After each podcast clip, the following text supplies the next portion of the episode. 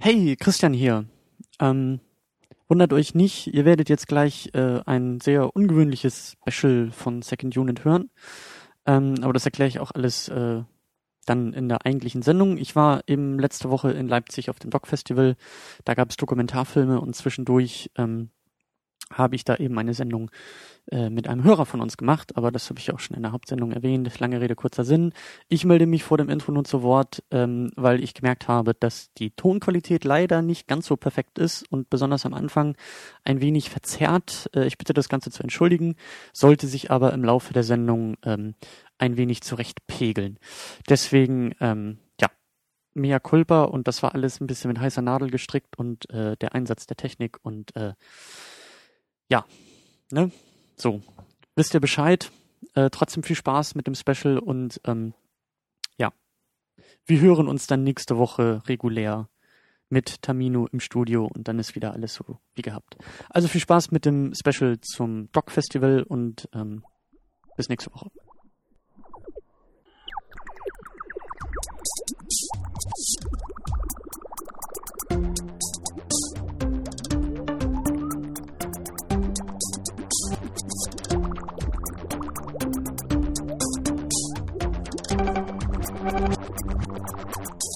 Second Unit Special Edition.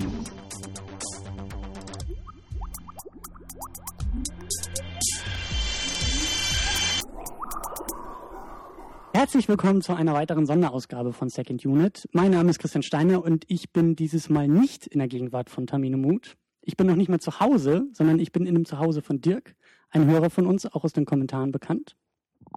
Hallo? Und ähm, ich bin in der wunderschönen Stadt Leipzig und im Rahmen meines äh, Medienwissenschaftsstudiums haben wir jetzt hier die Doc Leipzig besucht und sind immer noch dabei. Wir sind mittendrin. Wenn ihr das hört, ist das Festival schon wieder vorbei. Aber es geht hier in mehreren Tagen eigentlich darum, in der Stadt täglich mehrmals öfter äh, Dokumentarfilme zu feiern und zu sehen und einzuordnen. Und äh, ja, Dirk, du kommst hier aus Leipzig, du bist geboren und waschechter Leipziger. So ist es, auch wenn man es vielleicht nicht am Dialekt hört, aber das ist meine Heimatstadt und ja. Du bemühst dich jetzt also sehr, sehr stark, den Dialekt zu unterdrücken. Ähm, ich mache das, glaube ich, unterbewusst. Also ich denke nie, oh, jetzt darfst du nicht Leipzig und das darf keiner hören, aber ist eher unterbewusst, glaube ich. Ich höre von vielen auch immer, von anderen, ähm, das hört man gar nicht raus, aber das kann ich mir immer nicht vorstellen. Also wenn ich mich selbst höre manchmal, dann denke ich, das muss man doch hören. Aber äh, ja, das Sächsische ist ja auch sehr sympathisch. Und dann haben wir auch mal was anderes hier in der Sendung als immer nur dieser norddeutsche Schnack. Aber genau, wir wollten halt jetzt ein wenig über das Festival auch plaudern. Ähm, ich war jetzt, also wir sind jetzt am, was ist heute, der Donnerstag, ne? Das ist so der dritte Tag, glaube ich. Ähm, wir haben noch ein, zwei Tage vor uns. Ich habe einige schon gesehen an Dokumentation. Ähm, darüber werden wir auch noch ein bisschen sprechen, aber ich will vor allen Dingen auch ein wenig ähm, deine Sicht auch ein bisschen von außen. Das ist jetzt nicht so viel die Gelegenheit, dir das Festival auch anzuschauen, aber mich interessiert vor allen Dingen auch die Perspektive eines Leipzigers auf dieses Festival und auch über das Festival werden wir noch ein bisschen sprechen und ein paar Filme vielleicht auch empfehlen. Aber wie immer, auch dieses Mal äh, Getränke vor uns. Äh, du hast in dein Teeregal gegriffen und uns was Schönes kredenzt. So ist es. Und zwar ein Apfelfruchttee. Ähm, ich habe ja ein riesen Repertoire an Tee und heute habe ich mal eine Apfelfrucht ausgepackt. Prost. Ich bin ja auch großer Teefreund, aber viel zu faul, mich immer mit Tees auseinanderzusetzen. Aber schmeckt gut. Ich bin auch sonst nicht so der Früchteteetrinker, muss ich gestehen. Aber Apfel finde ich schon gut. Ein bisschen zu lang gezogen, glaube ich. Ähm, wenn Tee zu lange zieht, dann geht der Geschmack ein bisschen verloren und hier ist er auch ja, ein bisschen fad, aber ansonsten ist er okay. Ja, wir haben hier im, im, Vorgespräch schon viel zu viel rumgeplänkelt und auch über die Filme schon, schon versucht irgendwie zu sprechen. Aber ähm, ja, es geht vor allen Dingen um das, um das Festival. Ähm, weil für mich das irgendwie auch eine schöne Sache ist, ähm, so geballt diese, diese Dokumentarfilme ähm, zu sehen ich finde die Stimmung irgendwie in der Stadt auch ganz schön. Also das ist, wir haben, glaube ich, unterschiedliche Perspektiven, weil ich irgendwie den ganzen Tag hier nur rumrennen und dafür da bin, Filme zu gucken und irgendwie Programmheft in der Hosentasche habe und tausend Sachen sehen will und dementsprechend auch ganz viele Leute sehe, die genauso irgendwie mit ihren Programmheften nichts anderes tun, als Filme zu gucken. Aber ich finde es erstmal ganz schön, ähm, ja, dass irgendwie so zwischen diesen größeren Kinos, das ist ja so mehr oder weniger eine Meile hier, dass hier einfach auch so viel Stimmung irgendwie auch herrscht und auch in den Kinoseelen. Ähm, die sind meistens voll, was ich auch wunderbar finde. Und ich glaube auch, dass ich sonst gar nicht so sehr die meisten Sachen auch gucken würde. So. Das, ähm, durch das Festival, durch die Stimmung, durch diese paar Tage geballte äh, Filmgeschichten, äh, finde ich das irgendwie ganz schön. Wie ist es denn so für dich? Du hast auch mehr Erfahrung, was dieses Festival angeht. Für mich ist das jetzt das erste Mal und auch das erste Filmfestival. Aber wie war das denn sonst, sonst so für dich und auch wie ist es so dieses Jahr für dich eigentlich? Also erstmal bin ich auch jede sehr überrascht äh, über die Masse der Leute, denen das auch interessiert. Gerade auch, weil das ein äh, Doku-Festival ist und das erwartet man ja nicht unbedingt, dass die, die Kinoseele voll sind. Aber das wird hier natürlich absolut positiv angenommen. Wird auch ständig Werbung gemacht, also auch schon teilweise im Dezember, Januar geht das hier schon los in den Straßenbahnen und ist das größte Filmfestival im Osten, wenn man jetzt die Berlinale mal ausnimmt von äh, aus Berlin. Aber ansonsten glaube ich, ist auch äh, eines der ersten Festivals in der DDR gewesen, ursprünglich. Und es ist halt, ja, wobei ich immer glaube, das ist nur ein regional, regionales Ding mittlerweile. Ich glaube, ich denke immer, es kennen nur Leipziger. Und es gehen auch viele Leipziger hin. Ich kann mir irgendwie, mich wundert es, wie gesagt, dass jemand aus Kiel hierher kommt. Aber ähm, ansonsten, ja, ich, die Stimmung ist auch immer grandios. Also es gibt auch viele Rahmenprogramme. Also letztes Jahr jedenfalls ähm, war gab es auch ein paar, zum Beispiel auch in dieses Jahr, glaube ich, im Museum der Bildenden Künste, ne, ist, glaube ich, auch was. Ähm, wenn ich mich da recht entsinne, ist es halt so, dass man hier schon dann doch eine relativ große Welle schlägt für dieses Festival. Hm, ich glaube, im, im, Museum der Bildenden Künste ist, ist vor allen Dingen so das, das äh, Festivalquartier so ein bisschen, also äh, Akkreditierung lief da vor allen Dingen und ich glaube, also das, wie wahrscheinlich bei den meisten Festivals und Filmfestivals ist ja natürlich auch, gibt es verschiedene Aspekte. Du hast ja auch jede Menge äh, Talks und Panels, die, die auch wirklich eher so hinter verschlossenen Türen sind und für Filmemacher irgendwie auch sind und Filmförderung und Finanzierung wird auch öfter irgendwie diskutiert. Ähm, und ähm, aber weil du sagst, dass es eher so ein, so ein regionales Leipziger Ding ist. Äh, ich habe jetzt auch mit Leuten gesprochen, irgendwie ein, ein äh, Mitarbeiter von einem kommunalen Kino aus Freiburg, der irgendwie hier ist, äh, andere Studenten, die irgendwie aus, aus Braunschweig und irgendwie Medienproduktion machen und, und äh, des Öfteren hört man dann ja auch natürlich irgendwie Leute äh, Englisch sprechen und auch viele Filmemacher sind natürlich dann irgendwie auch hier, die ihre Filme irgendwie auch aus dem Ausland zeigen. Also ich habe schon den Eindruck, dass das irgendwie ähm, durchaus bunt gemischt ist irgendwie. Aber ähm, ich bin auch überrascht, dass, dass, die, dass das Genre Dokumentarfilm irgendwie auch so viel hier irgendwie zieht und, und ja, also wenn die Seele immer so voll sind, das, das finde ich, finde ich echt klasse. Ähm, Leipzig hat natürlich auch ein ganz großes, ein ganz großes Arthouse ähm, Kino, also eine ganz große Geschichte in Sachen Arthouse. Ähm, das Passage-Kino zum Beispiel ist eines der ältesten Kinos mittlerweile in Leipzig. Ähm, auch wenn es nicht so aussieht. Ähm, ich kann mich aber auch noch entsinnen, dass ich als ganz kleiner Stift da auch immer mal hingegangen bin. Früher allerdings noch zu, da früher war das noch kein Arthouse-Kino. Und die Leute, die hier wohnen, wir haben ja auch vor uns drüber gesprochen, dass sehr viele Studenten hier leben. Dadurch ist natürlich auch die Doku-Szene eine relativ große.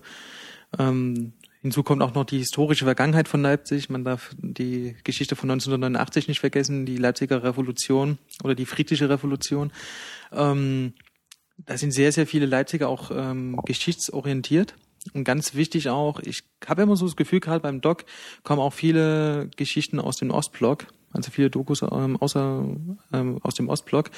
Ähm, ich glaube, auch gerade aus der Vergangenheit und ich glaube, das interessiert ja auch wahnsinnig viele Menschen. Und wir haben ja auch sehr viele Partnerstädte, da ja vielleicht auch der internationale Markt vertreten. Dass allerdings Leute aus Braunschweig herkommen, okay, die ähm, lernen das natürlich, beziehungsweise studieren das. Das ist natürlich dann klar für die, die werden das wissen. Ich habe ja den Filmdienst abonniert, eine relativ große Filmzeitschrift. Da ist das auch ganz groß beworben worden, das Doc Festival. Also für dieses Klientel, die werden das schon wissen. Aber ich dachte immer, so ist Doc, dieses, dieses Doc Festival ist eher so eine kleine Nische, aber ich bin jedes Jahr immer wieder überrascht. Also ja, warum nicht? Ja, und wie gesagt, für mich das, das, das erste Mal und äh, schön. Das ist auf jeden Fall wirklich schön und auch, auch die Stimmung in der Stadt finde ich irgendwie ganz, ganz toll. Auch ähm, so Bekanntenkreis irgendwie, die hier in Leipzig wohnen. So den einen oder anderen Film nimmt man dann auch irgendwie gerne mal mit. Also ich glaube, das ist ist natürlich auch nochmal was anderes, wenn du halt eben sowieso in der Stadt irgendwie lebst und halt nicht irgendwie so eine halbe Weltreise wie aus Kiel irgendwie antreten musst. Aber ähm, ganz wichtig ist natürlich auch, dass es eben der Schwerpunkt auf Dokumentarfilm hier ist, aber eben Animationsfilme auch irgendwie dabei sind. Also das ist jetzt, ich habe mir im Vorfeld ein bisschen das Programm angeguckt und halt nach Beschreibung irgendwie gelesen und versucht irgendwie so viel wie möglich zu sehen, was mich interessieren könnte.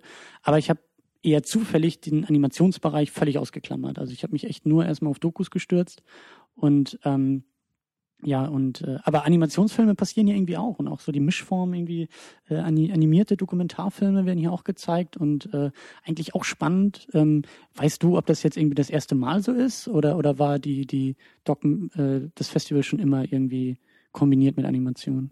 Ähm, ich weiß, dass ich weiß jetzt nicht wie lange, aber das dieser Animationssektor kam wirklich erst vor kurzem dazu gerade auch der Animationskurzfilmbereich, ja, diese diese Dokus, die in diesem äh, Animationsstil sind, die gab es glaube ich schon länger. Da bin ich jetzt aber nicht ganz so informiert, muss ich dazugeben.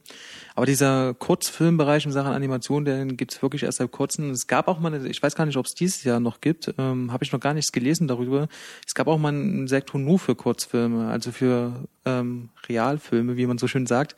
Ähm, ich glaube, den haben sie rausgenommen mittlerweile. Würde mich auch nicht wundern. Ich, ich glaube, das passt auch nicht so zu dem Festival. Mich wundert es immer noch, dass dieser Animationsstil ähm, noch dabei ist. Aber ich finde, es passt ganz gut und es kommen sehr, sehr schöne Animationsfilme. Ich bin, ich gehe lieber zu diesen Animationsfilmen mittlerweile rein. Ähm, kann man sich übrigens auch auf der Homepage umsonst angucken. Man muss nicht nach Leipzig kommen, um diese Filme sich anzugucken.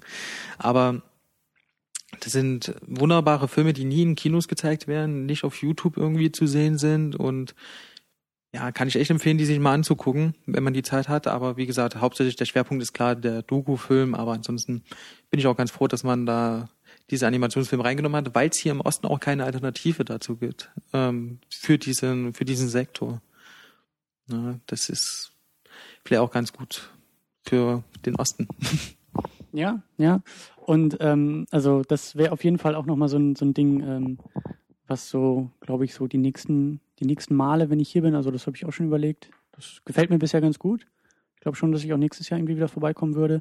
Ähm, aber das wäre dann auch so ein Kapitel, was ich dann irgendwie mehr mal, mal in Angriff nehmen würde. Ich habe jetzt auch eher durch Zufall gemerkt, dass so die Filme, die ich mir irgendwie rausgesucht habe, zumindest in den Beschreibungen, man kann ja immer nur erstmal, also ich habe auch keine Trailer geguckt, das war mir auch ganz wichtig, echt so wenig Infos wie möglich zu haben und in diesen Programmheften sind das halt so zwei, drei Sätze meistens.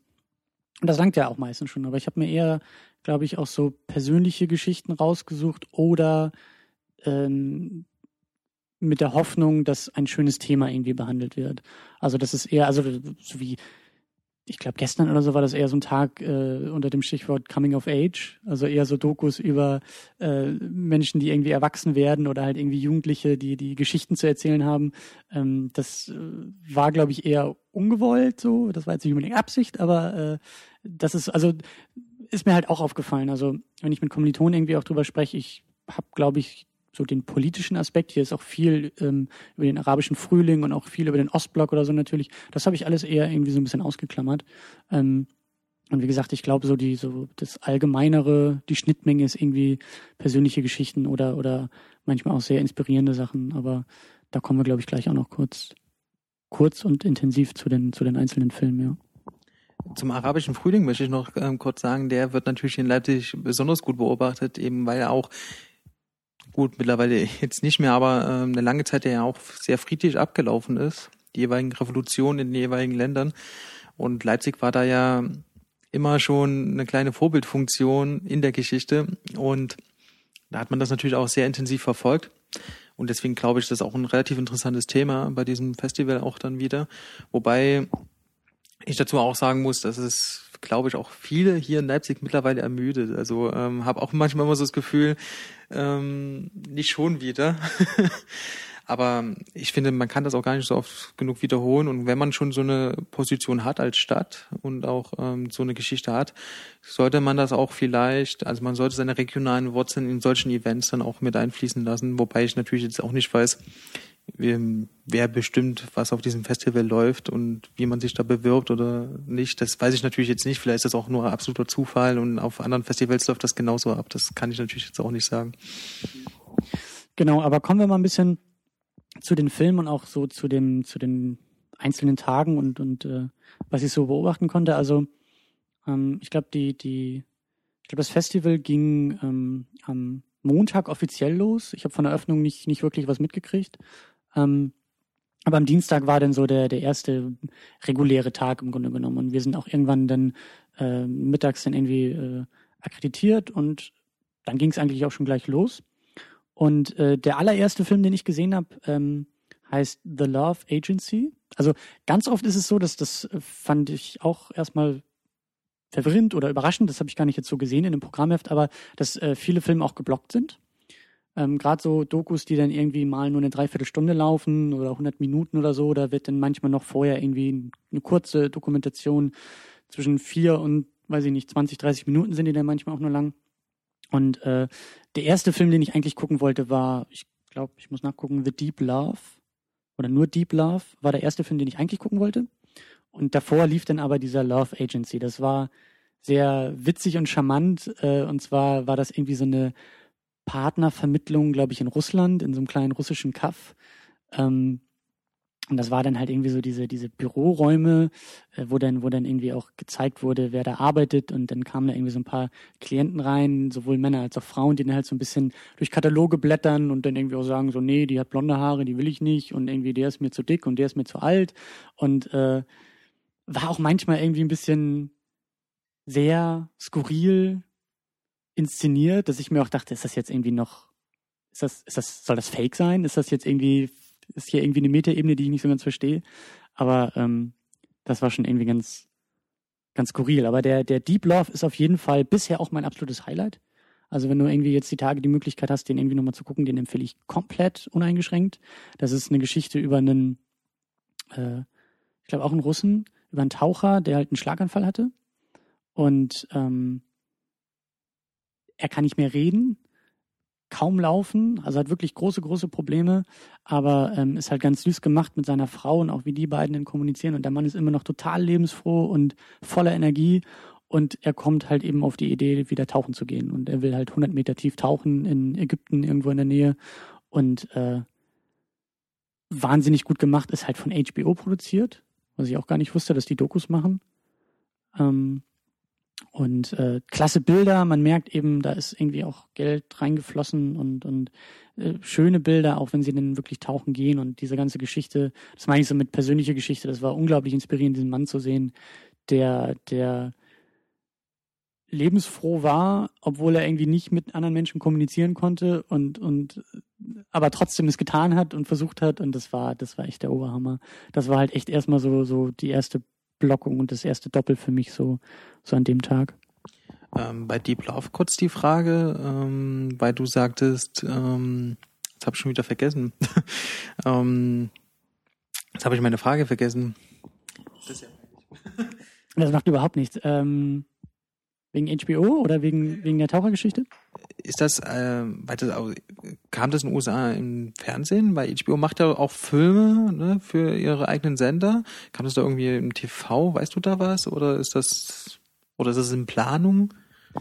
Weiß ich nicht. Ähm, mal gucken, ob ich das irgendwie noch, noch recherchieren kann und irgendwie im, im Beitrag oder so, im, im Blogartikel so irgendwie nachliefern kann. Aber ähm, könnte man ja irgendwie von ausgehen. Also die werden mit Sicherheit irgendwie noch auch Interesse daran haben, da, da selber noch was irgendwie zu senden und zu machen. Aber ich meine mich auch zu erinnern, dass das irgendwie extra auch so ein, so ein europäischer Zweig von HBO oder so war. Also das, das sah so aus, als ob die wirklich eine eigene europäische äh, ja, Geschichte irgendwie auch initiiert haben, um eben auch so europäische Filme oder oder äh, Dokumentation irgendwie auch auch einzufangen. Aber das also das war erstmal auch so eine riesen Überraschung, als dieses HBO-Logo auf, auf auf dem großen äh, äh, Ding irgendwie kam, was ich halt irgendwie mit Serien wie Six Feet Under assoziiere oder oder ne so.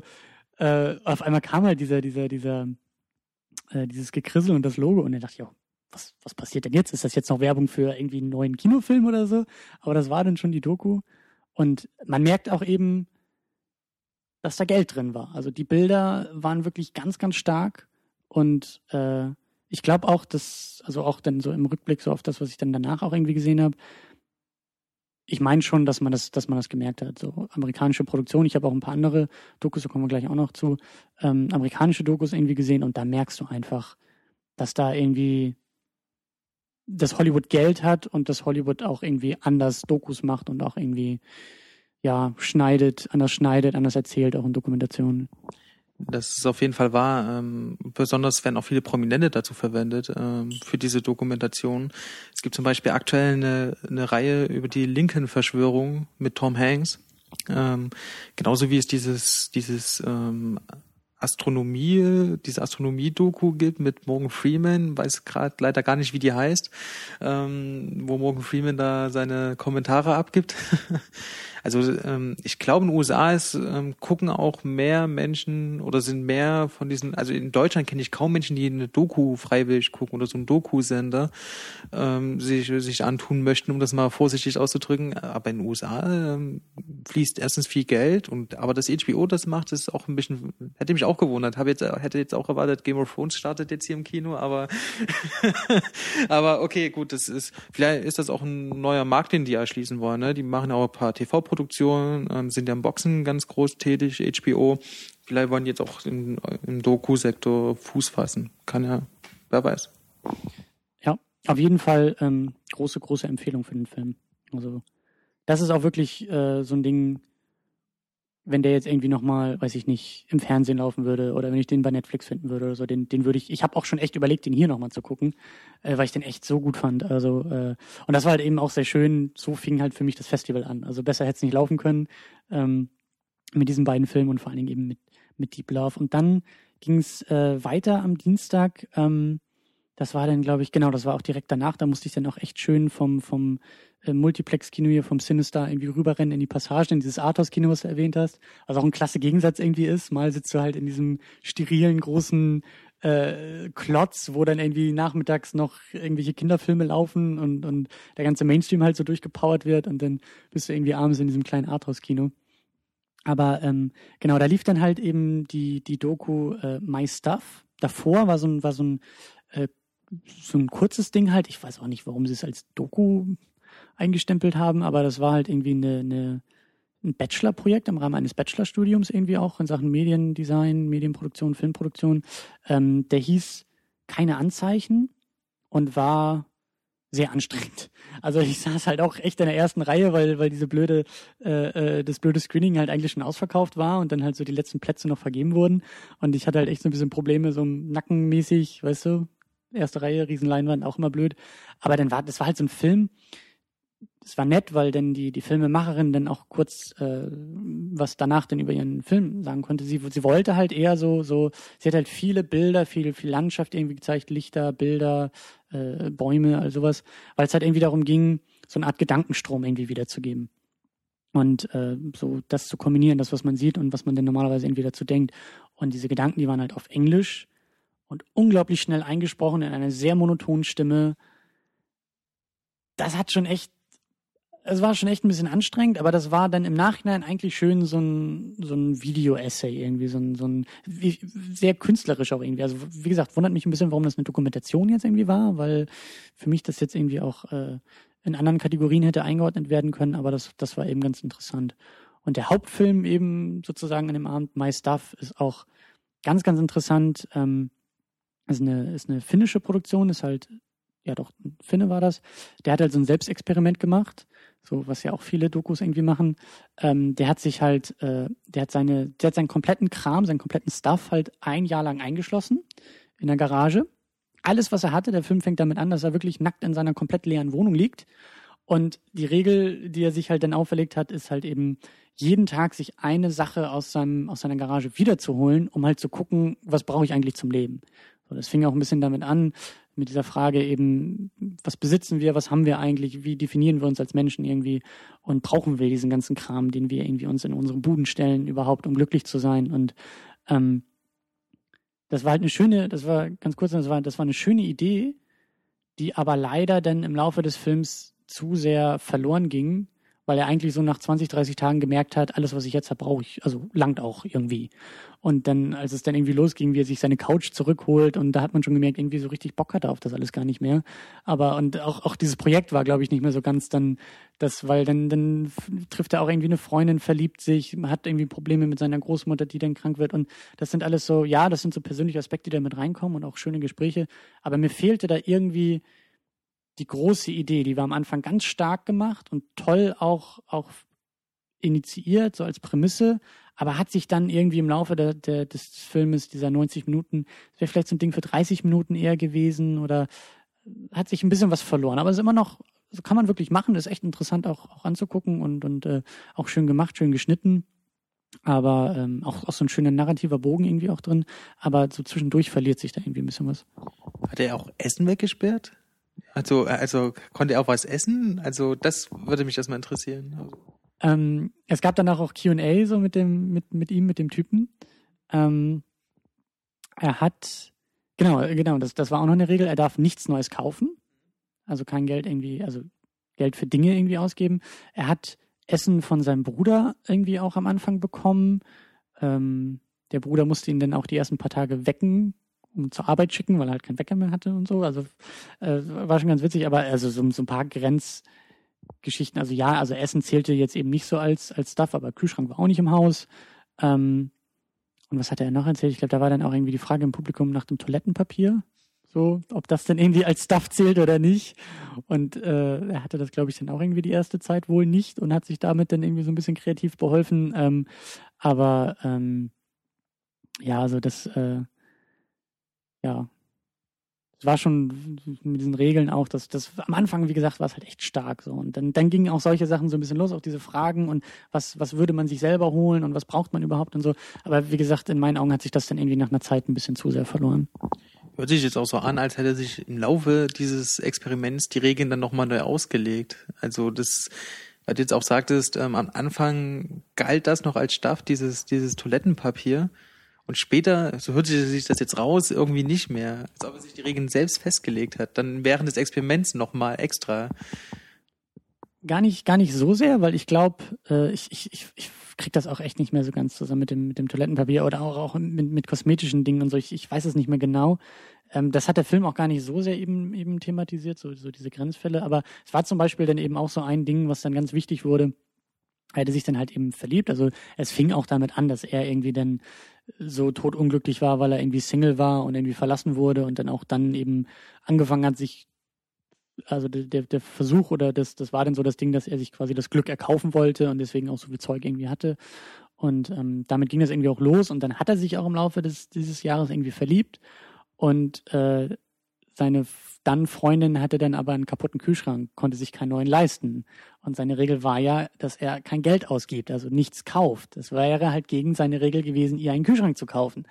Und irgendwie durch Zufall ist er dann, glaube ich, durch ein paar Tauschgeschichten dann doch irgendwie rangekommen. Und also manchmal war es halt eben auch so ein bisschen ähm, durch sowas dann auch so, also da wurde dann so ein bisschen Drama mit erzeugt, so, oh, jetzt müsste ich ja meine Regel brechen, um irgendwie ihr diesen Kühlschrank zu kaufen auch an einem Punkt im Laufe dieses Jahres schon relativ weit fortgeschritten, wo ich mir auch dachte, irgendwie brauchst du die Regeln auch gar nicht mehr. Also das, wie gesagt, also das, vielleicht war es auch einfach zu lang angesetzt, zu sagen, ein Jahr lang so zu leben und dieses Thema irgendwie zu haben, war vielleicht auch zu lang, weil wie gesagt, das irgendwo, also die ersten Tage waren halt echt interessant, so mit anzugucken. Und dann auch, was holt er als erstes, als zweites? Und das war halt, also auch ganz toll gemacht, wie er sich dann irgendwie endlich seine Matratze wieder ins Zimmer legen kann und nicht auf dem kalten Boden schlafen muss. Und, und da hat man auch wirklich gemerkt, so, okay, ja, das, sowas ist anscheinend auch irgendwie alles wichtig. Aber so, so, ja, so nach, nach einem Monat war irgendwie auch so der Reiz von dieser Idee weg. So, weil dann ging es halt irgendwie darum, ob er jetzt nun drei Tassen im Schrank stehen hat oder zwei Stühle oder irgendwie drei Paar Socken oder so hat. Ähm, aber also das Ding war auch wirklich komplett ausverkauft das Screening. Ähm, auch als ich schon am Nachmittag irgendwie drei Stunden vorher mir die Karten holen wollte, war es halt schon komplett, komplett ausverkauft. Also ich glaube schon, dass das auch so ein, so ein kleiner, kleiner Erfolg schon hier irgendwie auch ist. Und ich glaube auch, dass der Film jetzt so in den nächsten Wochen und Monaten hier auch so ein bisschen versucht wird, irgendwie in Deutschland auch zu zeigen.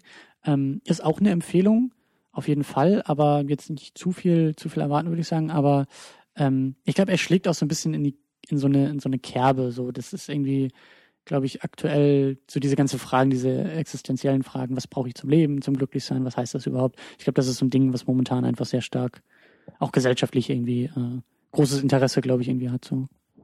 Also das hört sich auch interessant an, aber nach einem Jahr, das Problem ist ja auch jeden Tag ein, ein, ein Stück, ne? Und das ist dann, ja, wenn man sich überlegt, in ein, zwei Monaten hat man ja dann eigentlich auch alles zusammen. Ich meine, man kann dann auch fragen, ob das am Ende nicht auch interessant ist, ob man nicht zu viel von diversen Dingen hat, weil du vorhin das auch angesprochen hast mit der Tasse. Ähm, brauche ich jetzt zwei Tassen, brauche ich jetzt drei Tassen und so weiter. Aber ähm, ich sehe es auch nicht so meine Art von Doku, muss ich ehrlich zugeben. Dieses, ähm, ich, es gab auch mal eine sehr interessante Doku, ich glaube vor fünf, sechs Jahren, ähm, wo jemand nur über das Internet sich ernährt hat, also hatte nichts anderes außer sein Computer und hat dadurch Geld gemacht und der hat auch nie das Haus verlassen ein Jahr lang, also blieb nur in seiner Wohnung, hat, hat sich aber alles übers Internet besorgt, Geld, ähm, Essen, Nahrung, äh, äh, Kleidung und so weiter. Das war jetzt auch nicht so mein Fall. Ist interessant, klar, aber jetzt nicht so mein Fall an Doku, wenn ich ehrlich bin. Warum auch immer. Ja, so diese, diese Selbstexperimente irgendwie, ne? So gibt ja auch dann hier die klassische Geschichte mit, mit Super Size Me und dann irgendwie versucht man irgendwie ein paar Tage oder ein paar, paar Wochen, Monate irgendwas zu beweisen oder zu testen an sich selbst. Und also in diese Richtung ging das halt eben auch. Und ähm, da hat er dann auch von erzählt, dass es natürlich auch schwierig ist, als Filmemacher sich selbst irgendwie in den Mittelpunkt zu stellen und irgendwie aber trotzdem versuchen, hier objektiv zu sein oder diese Außenperspektive auch zu bewahren. Es war schon ganz interessant und auch ein, auch ein interessanter Typ irgendwie. Aber ähm, wie du gesagt hast, ich glaube, da muss man auch irgendwie so ein bisschen Zugang zu dieser Art Doku haben. Also ich finde das immer ganz inspirierend, wenn, wenn Leute sich irgendwie so selbst irgendwelche Regeln mal, mal auferlegen, um dann daraus Erkenntnisse zu gewinnen. Aber wie gesagt, war jetzt nicht so das perfekte Experiment. Und hat er dann auch erzählt im Q&A, das war alles auch eher so ein bisschen ungeplant. So, da wurde nicht viel Planung reingesteckt im Vorfeld und, und äh, ähm, er ist ja auch noch ein junger Filmemacher irgendwie gewesen, 26 oder so, als das irgendwie losging. Aber ähm, interessant, aber jetzt auch nicht so der, der Oberknaller. Ähm, super heißt mir war dies mit diesem Fastfood-Ding, oder? Ja, also gut, Michael Moore halt, glaube, oder? Ist das von Michael Moore? Nee, das war von Morgan Spurlong oder so heißt der Typ. Der hat später noch, noch so andere Stunts in der Richtung gemacht, aber das war auch so zu dieser Hypewelle von Michael Moore irgendwie alles. Die Experimente an sich sind ja auch interessant, ne? Das kann man, will ich ja nicht abstreiten, aber mir das jetzt anzugucken, 90 Minuten Film, ist mir dann doch ein bisschen mir ist noch nichts aufgefallen, so in der Richtung, was mich da hätte begeistern können. Also das kann vielleicht funktionieren, aber wie zum Beispiel jetzt auch bei diesem Experiment, das ich habe bei sehr vielen dieser Art von Doku das Problem, dass sich das mit der Zeit allgemein im Sand verläuft, ja. Und gerade hier ist es natürlich noch so, dass natürlich nach einer gewissen Zeit man alle Dinge irgendwann mal hat, ja. Ähm, es wäre vielleicht interessanter zu sehen, was wäre, wenn man es umgedreht machen würde. Wenn man jeden Tag so eine Sache wegschließen würde wieder. Das wäre vielleicht etwas interessanter, gerade die letzten Monate dann, weil man das dann ja nicht mehr hat in dieser, in diesem Zeitraum, was man die letzten Monate aber hatte. Und ähm, das wäre vielleicht etwas interessanter gewesen, keine Ahnung, aber da wäre der Anfang dann aber langweilig gewesen. Stimmt, dann hätte man mit dem Ende anfangen müssen oder irgendwie sowas. Ja, ja. Also das, das war auch wirklich, also der, der Film hat halt wirklich stark angefangen, dass dieser Typ da nackt in seiner Wohnung liegt und auf einmal irgendwie nackt durch den Schnee in, in Finnland irgendwie rennt. Der hat im Februar angefangen mit dem Ding. Das war schon sehr skurril und du hast dir echt schon gedacht, äh, was geht jetzt hier ab? Also du warst halt wirklich irgendwie drin auf einmal, weil es so skurril irgendwie losging. Und dann muggelt er sich da in seine komische Jacke ein, weil das ist alles, was er hat. Und das ist gleichzeitig Bett und Decke und, und ähm, Kissen und alles. Und er kauert sich da in seiner leeren Wohnung zusammen. Das war schon skurril so. Aber wie gesagt, irgendwie war dann so nach diesem ersten Hook, kann er leider nicht mehr so viel hinterher. Aber ähm, genau, das war so, so mein erster Festivaltag. Trotzdem, also auch, auch der My Stuff und, und äh, Deep Love war schon echt klasse für den ersten Tag. Also das war, waren beides Volltreffer so. Ähm, und und äh, ja, wie gesagt, ich habe versucht, so wenig wie möglich zu wissen von den Sachen und war positiv überrascht. Am zweiten Tag hm, ging es dann, also das war gestern genau, da da da ging es dann auf und ab. Also das äh, die erste Kombination, den den ersten Block, den den ich dann geguckt habe, ähm, gab es auch wieder zuerst so, so, so was Kurzes, äh, ganz schwierig auszusprechen, Rouge Ring oder so, Ruger Ring, da hatte selbst der Festivalleiter, der es angekündigt hat, Schwierigkeiten, das auszusprechen. Aber das war halt so, ähm, so eine, so eine, ja, ja, Doku war es dann doch eher über, über diese Mardi Gras-Geschichten in Amerika, wo dann irgendwie Leute mit skurrilen Masken unterwegs sind und irgendwie im Schlamm feiern und, und, und mit, mit äh, ähm, Lastern durch die Gegend ziehen und, und paradenmäßig und so. Das war schon super interessant und halt ganz, ganz toll gemacht. Komplett in Schwarz-Weiß. Kein einziger Satz, der da irgendwie gesagt wurde in dieser ganzen, in diesem ganzen Ding. Es ging halt wirklich nur darum, so dieses, diese Stimmung irgendwie einzufangen und dann irgendwie auch so, wie es, wie es anfing Und, und, und also ganz skurril einfach und, und toll gemacht, wirklich, äh, toll geschnitten, sehr komprimiert. Ich glaube, der war irgendwie acht Minuten lang oder so, irgendwas zwischen fünf und zehn Minuten, glaube ich. Und, und auch, ähm, ja, einfach toll inszeniert, toll angefangen, äh, eingefangen, tolle Bilder, aber halt auch so ein, so ein kurzes Ding, wo man auch sagt, so wie du bei den Animationsfilmen gesagt hast, wird man halt sonst irgendwie auch nicht drauf kommen. So, so, sowas muss irgendwo bei YouTube oder in irgendwelchen Streaming-Portalen irgendwie da sein oder gibt's ja leider nicht mehr ganz so sehr, aber so wie früher als klassischer Vorfilm irgendwie, so wie jetzt bei dieser, bei dieser Doku-Geschichte. Also das, das war schon ganz nett, ja. Wobei äh, bei den Kurzfilmen ist es so, die Animationskurzfilme von Pixar und Disney, die kommen immer von den Disney-Filmen. Das ist natürlich immer eine schöne Sache, wenn man sich diese Filme anguckt. Ähm, aber selbst wenn man, wenn man die auf YouTube hochladen würde, man muss auch erstmal drauf kommen. Äh, ich kenne auch in Deutschland, ehrlich gesagt, keine Seite, ähm, die mich auf solche Filme hinweist. Ähm, es gab mal früher von der Seite Filmstarts.de mal eine Aktion jeden Sonntag Kurzfilm der Woche.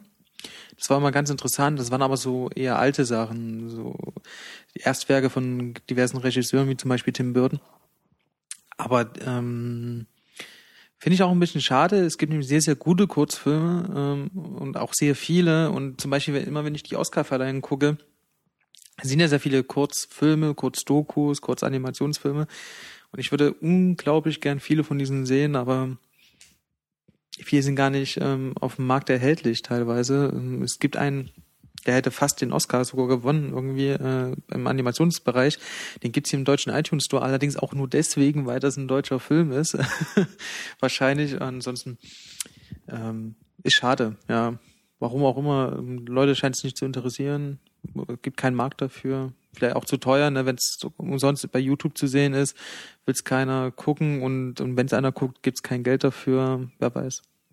Ja, ich glaube, das ist auch einfach schwierig, so durch die, durch die Kürze irgendwie die Filme einfach, also auch als Zuschauer. Also wir haben bisher halt auch keine Kurzfilme irgendwie gemacht und ich denke da auch manchmal drüber nach, ob wir das irgendwie mal machen könnten. Aber es ist halt irgendwie schwer, weil naja, wenn du halt irgendwie nach zehn Minuten schon durch bist mit dem Film, so, was, was machst du dann? Also irgendwie bei so einem Filmeabend bist du gewohnt, so, jetzt sitzt man zwei Stunden auf der Couch und ich glaube, zwei Stunden hintereinander Kurzfilme zu gucken, die halt ständig irgendwie anders arbeiten, anders, anders äh, äh, thematisch irgendwie anders umgehen oder so mit, mit anderen Themen, ähm, ist halt, glaube ich, auch schwierig, sich da manchmal so drauf einzulassen. Deswegen gefällt mir das so hier eigentlich auch ganz gut, dass in vielen Screenings irgendwie sowas Kurzes davor läuft. 20 Minuten, halbe Stunde, fünf Minuten. Das, das ist schon okay, ist manchmal skurril, was da irgendwie zusammengepackt wird, aber ähm, ja, ist halt, glaube ich, auch eine Schwierigkeit, irgendwie die Leute damit anzusprechen. So. Ich kann mich auch noch in Sinn, wo ich noch Kind war, ähm, gab es immer sehr viel von diesem Roger Rabbit, äh, wer den Film kennt. Da gab es auch sehr, sehr viele Kurzfilme. Das fand ich immer ganz witzig, aber ansonsten ist eine nette gerade bei den Disney-Filmen finde ich es echt gut, wobei manche Kurzfilme auch schon fast wieder zu lang gehen. Ne? Man muss sich das vorstellen, man sitzt im Kino, man guckt gefühlt eine Stunde Werbung, gefühlt noch eine Stunde Trailer und dann kommt dann noch eine 10, 15 Minuten dieser Kurzfilm. Ähm, das ist natürlich dann schwierig, ähm, da durchzuhalten, bis der Film dann anfängt, aber also es eigentlich, ja, warum nicht? Also ich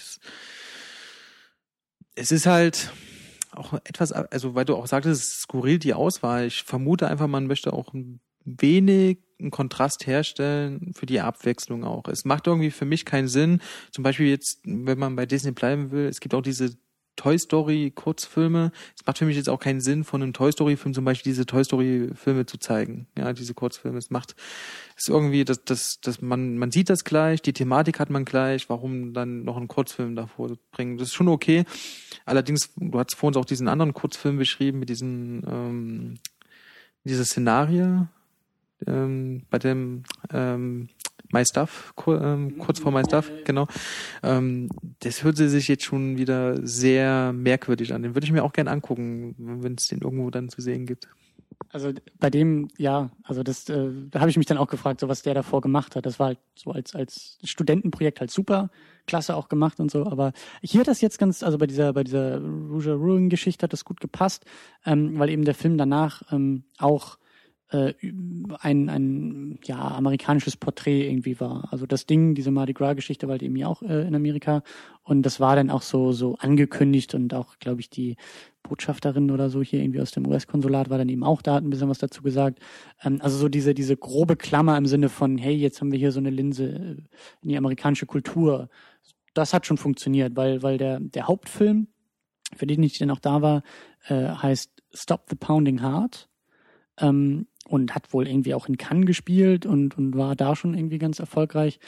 Ähm, und zwar ist das halt eine Dokumentation über ein Mädchen, irgendwie 14 Jahre alt, in so einer Großfamilie in Amerika, in Texas, halt so, wie man das Klischee irgendwie auch gerade als Deutscher dann assoziiert, also sehr religiös, Homeschooling, äh, bloß nichts irgendwie mit dem Staat zu tun haben und bloß nichts mit der Schule und äh, einfach und ländlich irgendwie gelebt. Die hatten, glaube ich, irgendwie so eine Ziegenfarm oder so, haben Ziegenkäse irgendwie hergestellt und und irgendwie Nachbarsjunge mit seinem mit seinem ähm, mit seiner Kuhherde und so. Dieses ganze Klischee, das das war halt wirklich, ähm, das war interessant, auch auch einen Einblick so in diese Familie zu bekommen.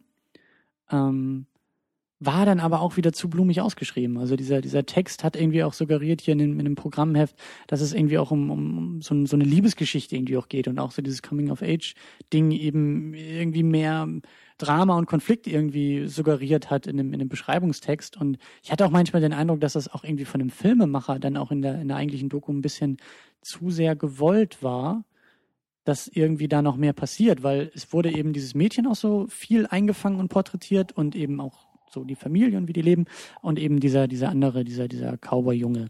Und ich war auch irgendwie nicht so, ich glaube, das ist irgendwie für Frauen ganz interessant, irgendwie auch dieses, dieses Mädchen und auch, auch diese, diese Werte, die ihr da vermittelt werden, halt sehr konservativ, sehr religiös und da gibt's dann irgendwie Szenen mit Bibelstudien, wo irgendwie den äh, versammelten Mädchen in der Familie erklärt wird, Adam und Eva und Eva muss sich unterordnen und das heißt ihr auch und bla bla bla. Und äh, wobei auch nie die Moralkeule geschwungen wurde, aber es war halt irgendwie ähm, vielleicht so ist es irgendwie aus der weiblichen Perspektive interessanter, weil es eben natürlich auch irgendwie darum ging, so für dieses Mädchen erwachsen zu werden. Aber von der Machart hat er mir irgendwie auch nicht so sehr gefallen. Also der war so nah die ganze Zeit auch an ihr dran mit der Kamera. Das hat mich irgendwie genervt. Das war halt echt, viel zu intim irgendwie in solchen Momenten, wo, wo, wo, wo man gemerkt hat, das arbeitet in ihrem Kopf, aber du kannst jetzt irgendwie noch fünf Minuten noch näher ranzoomen. Ihre Gedanken wirst du trotzdem nicht einfangen können. So, du kannst ihren Schädel nicht aufmachen und gucken, was da vor sich geht. Und, und, ähm, und dann auch anschließend in dem Q&A war das auch ganz interessant, weil diese Familie dann eben auch da war, also die, die beiden Eltern und das Mädchen. Und das hatte dann irgendwie auch so, was die so angedeutet haben, so ein bisschen jetzt auf mich den Eindruck, als ob der Filmemacher auch ganz bewusst manche Aspekte ausgeklammert hat. Also zum Beispiel wirkt diese Familie sehr, sehr antitechnologisch. Du siehst halt kein Computer, kein Fernseher, kein gar nichts. Aber als die dann so ein bisschen über sich erzählt haben, hieß es dann irgendwie auch so, ja, natürlich haben wir irgendwie Computer und schreiben E-Mails mit dem Filmemacher und äh, so, also das, das, ich hatte den Eindruck, dass es eben, weil es, glaube ich, auch eine europäische Produktion war, aber eben über diese amerikanische Familie, dass es manchmal irgendwie ein bisschen sehr gewollt einfach war. In eine Richtung, die vielleicht diese Familie gar nicht so sehr ist und die irgendwie dann auch das fertige Ergebnis des Filmes nicht so sehr hergibt. Ich glaube aber, das ist allgemein ein Problem bei Dokus. Also, dass man, ich sehe das auch, also ich gucke dann doch viele Dokus auf diesen Doku-Channels und da gibt's auch ähm, relativ schlechte Dokus, muss man auch ehrlich sagen.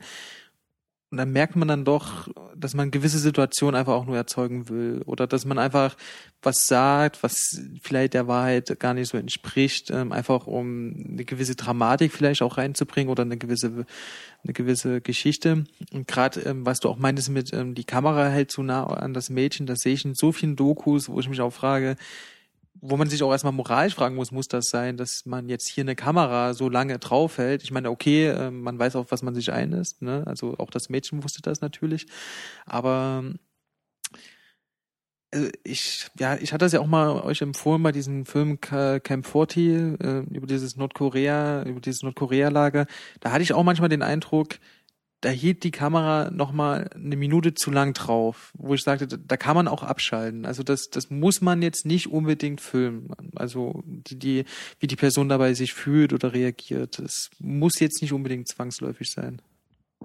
Ja, also das, das äh, ist auch so ein, so ein Thema, dieses ganze Authentizitätsding äh, ist unweigerlich irgendwie bei, bei eigentlich jeder Doku, die ich hier auch irgendwie gucke, dass ich mir auch manchmal denke, hm, okay, also so war es eben jetzt auch bei diesem Stop the Pounding Heart. Der war halt so ausgeschrieben, das klang halt wirklich so, so nach dem Motto, die beiden, sie verliebt sich in diesen, in diesen Cowboy und, und äh, sonst was wird da an Drama passieren, wo ich auch schon, als der Film anfing und das so ein bisschen auch versucht hat zu suggerieren, dass da noch irgendwas kommt, dachte ich mir so, okay, woher wussten die im Vorfeld, dass jetzt ausgerechnet die beiden sich verlieben werden? Also entweder das ist hier alles nur gespielt, äh, oder ja, so wie jetzt eben, da passiert dann doch nicht das, was man sich erhofft hat, wenn man irgendwie diese Situation versucht zu erzeugen.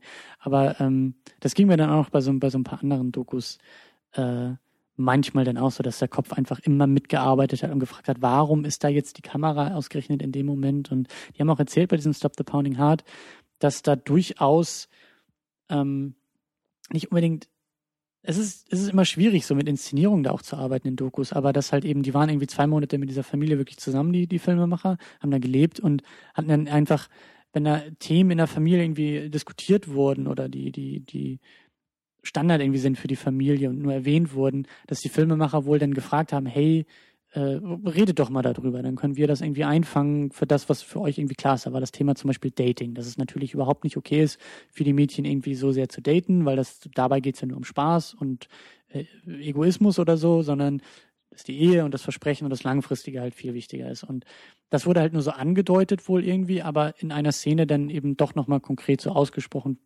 für uns auch als Publikum äh, halt so ein Moment, den es wahrscheinlich so in der Familie vielleicht früher irgendwann mal gab, aber jetzt so in diesem Moment dann für uns irgendwie auch so ein bisschen eingefangen wurde und extra ähm, ja, und also das war halt eben dann auch interessant, dass eben das Mädchen, die, die, ich weiß gar nicht mehr, wie sie heißt, aber dass sie dann auch erzählt hat, so dass diese ganze Geschichte da mit diesem Farmerjungen, diesem Cowboy, tatsächlich von dem Filmemacher irgendwie wohl so war. So nach dem Motto, geh doch mal rüber, sprich doch mal mit ihm. Und das klang so nach, nach vielleicht entwickelt sich da irgendwie so eine verbotene Liebe oder sowas. Und das war, das war schon echt ein bisschen abstrus irgendwie.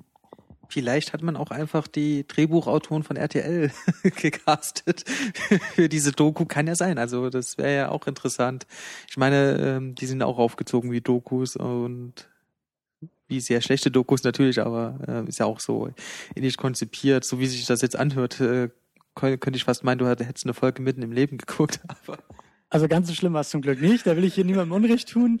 Aber ähm, ich war dann doch, ich habe auch mit anderen Leuten so ein bisschen drüber gesprochen, die den Film irgendwie auch gesehen haben und, und auch mit Frauen so ein bisschen, weil in dem Q&A, da gingen die Hände hoch und alle fanden den Film toll und oh, vielen Dank für diesen tollen Film. Und ich war halt auch so ein bisschen, naja, überrascht über das Ergebnis und wie gesagt, handwerklich fand ich ihn manchmal auch ein bisschen gewollt und irgendwie nicht so gut eingefangen.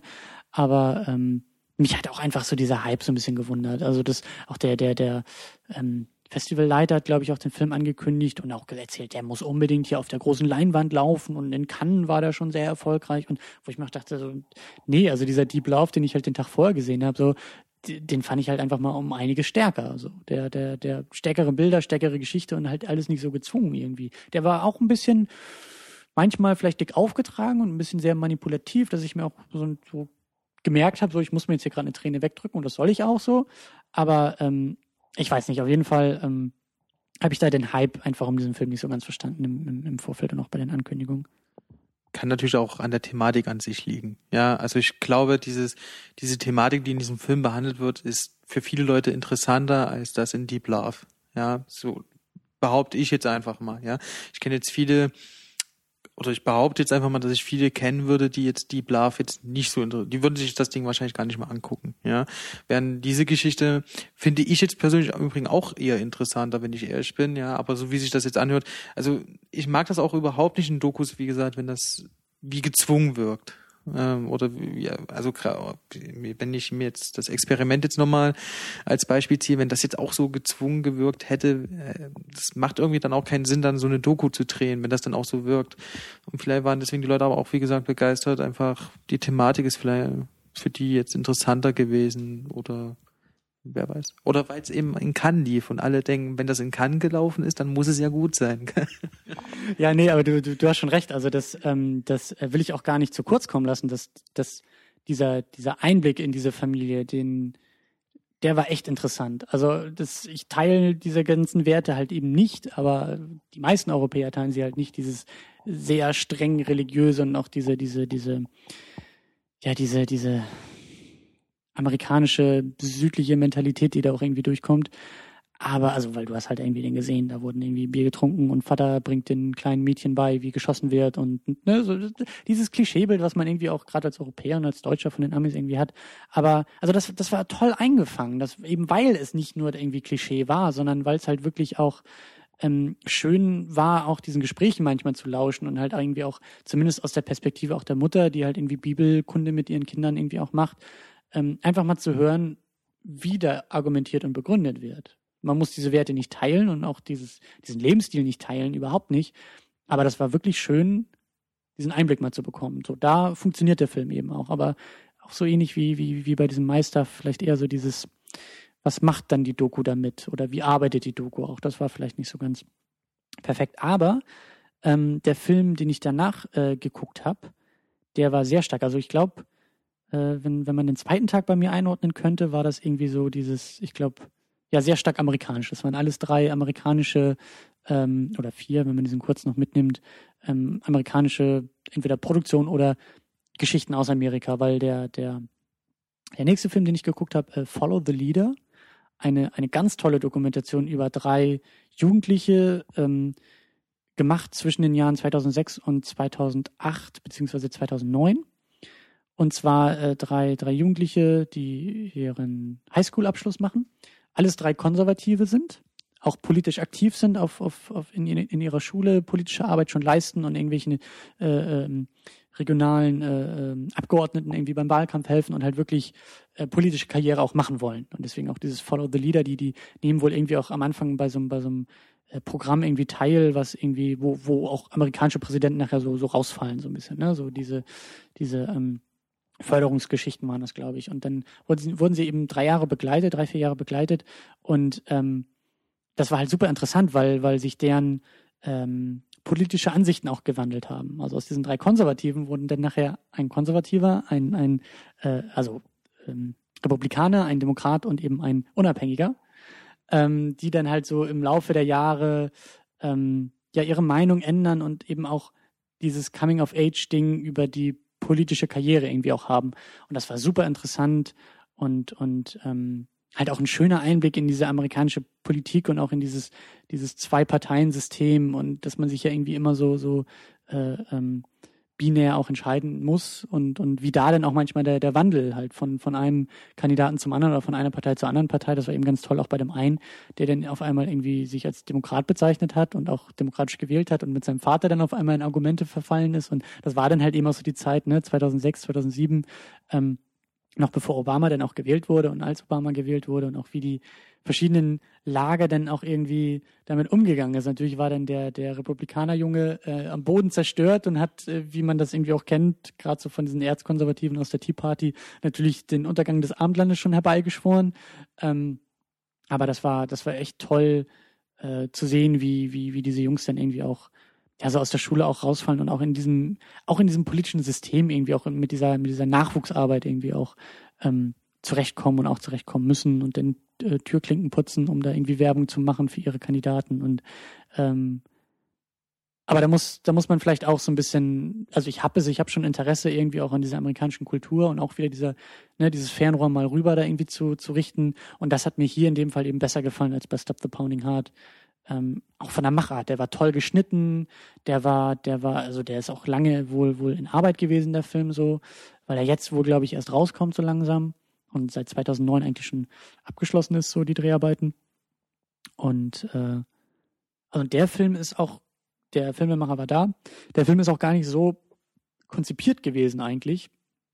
Also das war wohl, also zumindest glaubhaft, dass sich da auf einmal diese Meinung irgendwie wandeln, weil es ging wohl ursprünglich in der Idee viel mehr um dieses Förderungsprogramm, was am Anfang aber nur in zwei Minuten abgehandelt wird, weil die eigentliche Geschichte viel interessanter ist, wie sich die Jungs entwickeln, anstatt irgendwie zu zeigen, wie dieses, dieses System da funktioniert, der, der Nachwuchsförderung. So, das war dann eher nur so ein Beiwerk ist auf jeden Fall natürlich auch eine glückliche Fügung, ja, dass alle drei, drei verschiedene Wege natürlich auch gehen, ist aber dann auf jeden Fall interessant und dann hat der, Filmemacher ja auch ähm, wirklich wahnsinnig Glück, denn dadurch konnte so eine Doku überhaupt dann auch entstehen. Ich glaube, so eine Doku über dieses System ist jetzt nicht so der Bringer, um das mal vorsichtig auszudrücken. Ist jetzt ähm, klang jetzt am Anfang auch ein bisschen ähm, ja strukturiert schon fast, auch schon fast wie aus dem Drehbuch, das ausgerechnet alle drei Jungs, aber gut, du sagtest gerade, das war wie gesagt nicht geplant. Ist finde ich wirklich interessant und gerade, dass es zu dieser Zeit, zu dieser Obama-Erstwahl geschieht. Ähm, jetzt muss ich bloß fragen, ist der zukünftige Demokrat ähm, vor der Wahl zum Demokraten geworden oder während der Wahl? Weißt du das noch? Das war vor der Wahl. Das, das, ja, das war vor der Wahl. Das war dann auch irgendwie, ich weiß gar nicht mehr genau, wie das zustande kam. Aber er hatte dann wohl auch irgendwie erzählt, dass, dass er dann halt irgendwie so auch durch das Alter und raus aus der Schule und dann irgendwie macht man sich seine eigenen Gedanken, ähm, dass er da irgendwie drauf, drauf gekommen ist. Witzig ist auch bei dem, bei diesem Demokratenjungen, äh, um das jetzt mal so blöd zu sagen, aber bei diesem Demokraten halt, dass der dann eigentlich auch der Politik abgeschworen hat nachher. Der hat sich dann irgendwie, ähm, äh, der hat irgendwie in, in, in seiner Gemeinde dann irgendwie auch äh, so, so einem Prediger geholfen und viel irgendwie mit dem Prediger gemacht und dann irgendwann auch gesagt, so, ich habe keine Lust mehr auf die Politik, mir ist das alles zu egoistisch und, und äh, es ist, jeder Politiker hat eigentlich immer einen an der Meise und ist immer machtgeil und äh, ich möchte Menschen helfen und ich möchte für sie da sein und dann ist er irgendwie auch auf so, auf so eine auf so eine ähm, religiöse Schule oder Einrichtung denn irgendwie und hat sich da weiter weitergebildet und also jetzt nicht irgendwie fanatisch oder so, sondern halt schon ähm, auch interessant halt diese dieser diese ja dieser Schritt zu sagen, also die seine Grundwerte oder auch sein Interesse hat sich halt immer noch nicht geändert. Der war auch mit seinen mit seinen 16, 17 Jahren schon so einer, der sich auch viel irgendwie eingebracht hat in der Gemeinde und viel irgendwie auch helfen wollte der Mensch und deshalb dachte halt in die Politik zu gehen ähm, aber wie sich da dann eben auch so die, die, die Lebenswege verändern können. Und ich weiß halt eben auch nicht, ähm, das war auch so mein Eindruck, dass dieser Junge, der dann halt Republikaner geblieben ist, vielleicht auch ein bisschen schon wertend weggekommen ist. Ich weiß nicht, ob der Typ einfach so war oder ob das irgendwie so das Material vielleicht ein bisschen bewusst ihn auch so darstellen sollte. Aber also die haben alle drei eigentlich sehr fast schon putzig angefangen, wie sie diese Politiker spielen. So dieses, dieses, weißt du, bei den Reden mit Gestiken und du hast halt voll gesehen, die sind noch so unerfahren und so jung. Das ist alles nur Spiel, wie sie es machen irgendwie. Und das hat, das haben die anderen beiden eben abgelegt. So, da waren halt irgendwann diese, diese Prozesse auch von, ich reflektiere jetzt mal hier und dann kommen eben so unterschiedliche ähm, Wandlungen irgendwie auch raus. Eben auch der, der, der, der eine, der, der dritte, der dann da unabhängig wurde. Und zum Schluss halt eher in Richtung Journalismus tendierte, weil er gemerkt hat, ja, ich will das System ne, beeinflussen und, und, und Wissen ist halt wichtig, aber ich möchte nicht, ich möchte eben nicht in diese beiden Parteien fallen müssen dabei, sondern eben diese Unabhängigkeit war ihm so wichtig, auch die Ideale und das eben auf Seiten des Journalismus versuchen in die Gesellschaft zu tragen, ist halt ein anderer Weg als über die Politik zu tun. Und bei diesem, bei diesem Republikaner war das halt bis zum Schluss immer noch so, dass der sich immer nur in seiner Opferrolle gesehen hat, auch auf dem Campus, als er angefangen hat zu studieren, ja, und dann eben auch zur Obama-Wahl natürlich äh, der Depp vom Dienste auf dem Campus war, der irgendwie für seine äh, Debattierclubs keine Räume gefunden hat und natürlich der arme Junge von allen nur schikaniert wurde als als Konservativer auf dem auf dem ne, freidenkenden Unicampus, so wo ich mir auch dachte, ja Junge, ist okay, aber es war so ein bisschen, also ich sag ja, das hatte manchmal schon ein bisschen was Lächerliches an sich.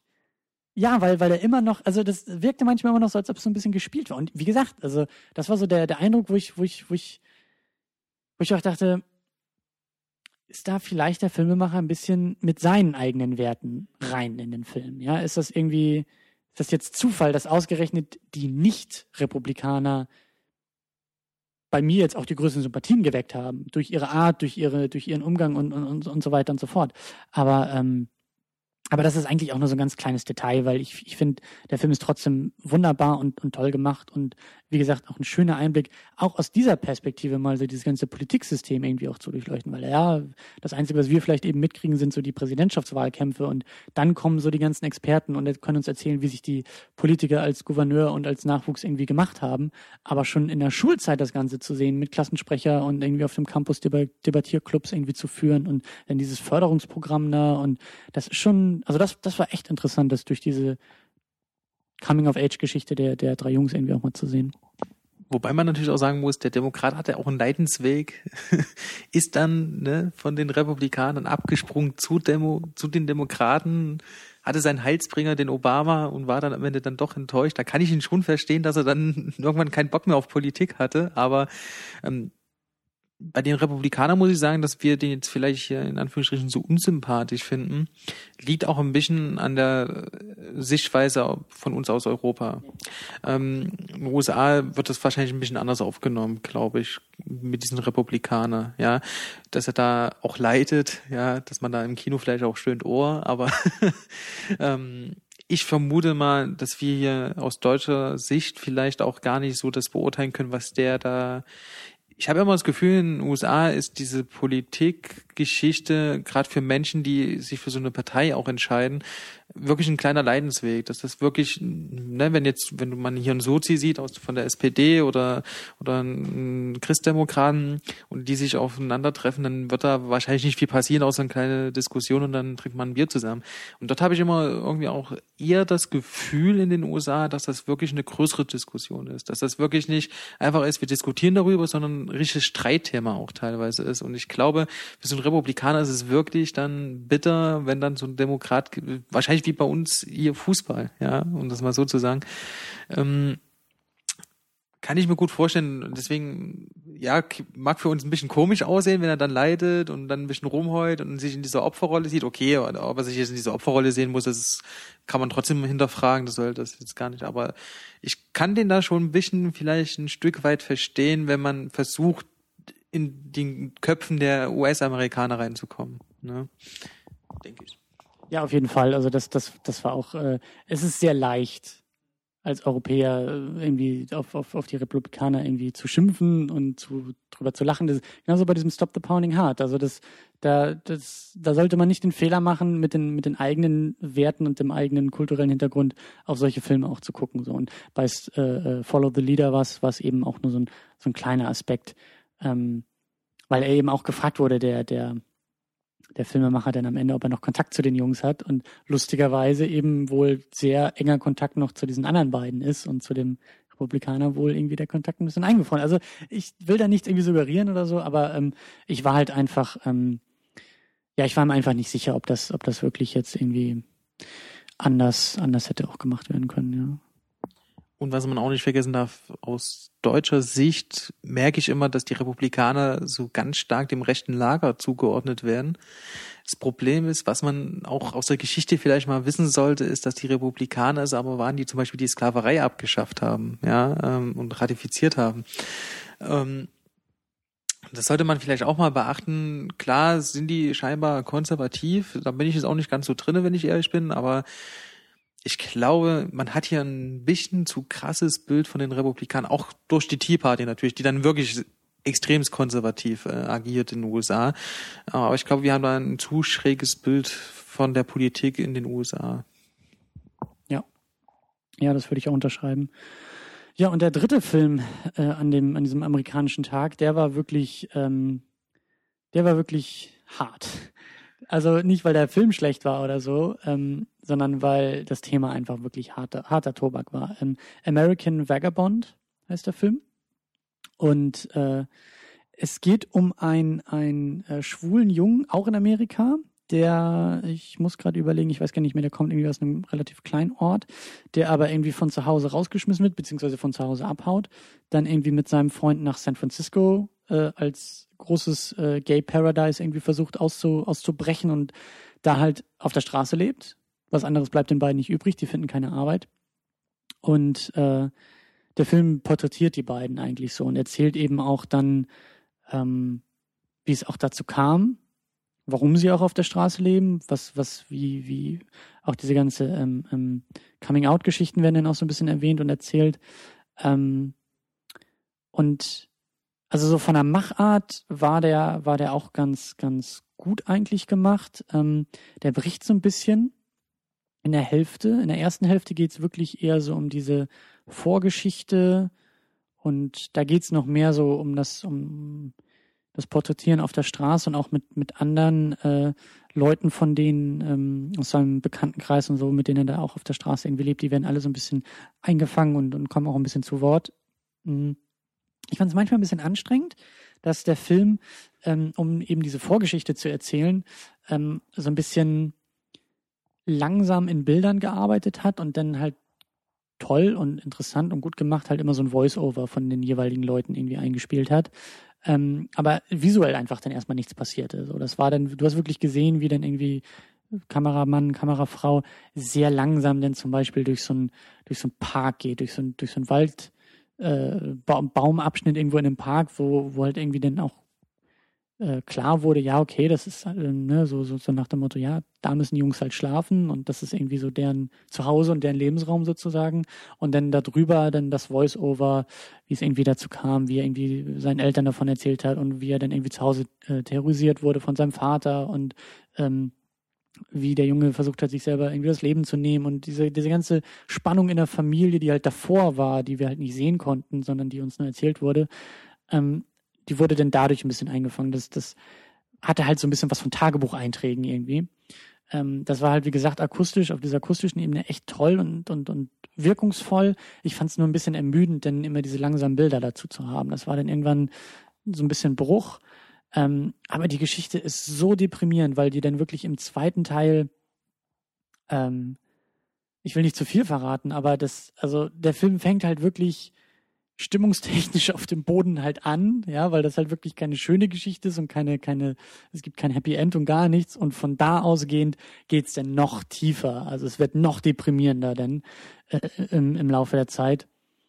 Und zwischendurch sind das auch wirklich harte Nummern, wenn, wenn ähm, die Eltern dann auch zu Wort kommen. Also die Mutter irgendwie, weil sich dann im Laufe der Zeit der Kontakt auch wieder ein bisschen aufbaut nach Hause und irgendwie die Mutter dann auch manchmal in diesen Art Tagebucheinträgen oder, oder Art Briefen an den Jungen, an den Sohn zu Wort kommt und dann halt aus ihrer Perspektive halt ihre Gedanken, ihre Gefühle auch irgendwie ähm, ja zu der Tatsache, dass er auf der Straße lebt und dass er schwul ist und und das ist schon hart, das einfach mal so ausgesprochen zu hören, wie die Mutter auch wirklich gedacht hat. So diese ganzen Klischees, das ist alles nur eine Krankheit, das ist alles nur eine Phase und äh, wie, wie, wie dem Jungen da irgendwie auch teilweise die Bibel um die Ohren gehauen wurde und wie er blutig geschlagen wurde. Und das ist, also ich sag ja, das ist halt wirklich kein Film. Also gestern Abend äh, war dann auch echt erstmal die Stimmung im Keller bei mir. Also das war wirklich, glaube ich, ganz gut, dass ich den am Ende des Tages gesehen habe und nicht irgendwie morgens um zehn oder so, weil du dann echt nicht äh, glücklich aus dem Kino gehst. Und ähm, Zwischendurch war dann auch wieder diese Frage, durch das, was dann im Laufe der Geschichte noch passiert, wo ich mir auch nicht so ganz sicher war, hm, ist das jetzt wirklich alles so echt? Weil das sind dann manchmal so diese technischen Fragen, diese, diese, ähm, diese Fragen so, hm, wenn da jetzt immer jemand mit einer Kamera dabei ist und würde ich dann selber auch irgendwie so reagieren, wäre ich auch so freizügig oder auch dann so technische Fragen, wie haben Sie das aufgenommen, wenn aber viel später eigentlich noch das passieren müsste, so dass es gar nicht mehr möglich wäre, das aufzunehmen? Haben Sie das davor aufgenommen? Und einfach so technische Aspekte, die mich da manchmal so ein bisschen rausgerissen haben, wo ich dann auch nicht so ganz sicher war, ist das jetzt alles ne, so echt, wie es suggeriert wird, aber ähm, selbst wenn es das nicht wäre, diese Geschichte ist halt wirklich so, wie sie da auch erzählt wird und das, was da passiert, ist halt nicht unrealistisch dadurch. Und wirklich hartes, hartes Zeug so. Was mich gerade überrascht, weil du gestern relativ gut gelaunt abends bei mir ankamst, aber egal.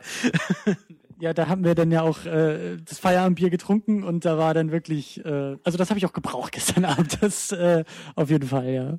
Freut mich da, den Abend noch zu retten für manche Leute. Da habe ich wenigstens noch eine Funktion abends in Leipzig.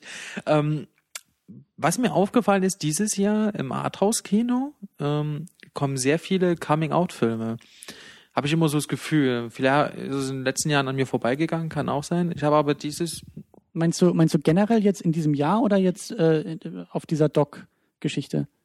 In diesem Jahr allgemein. Und ich wollte gerade auch deswegen, also ich finde in diesem Doc-Festival, da hat man ja perfektes Timing gefunden dann dafür.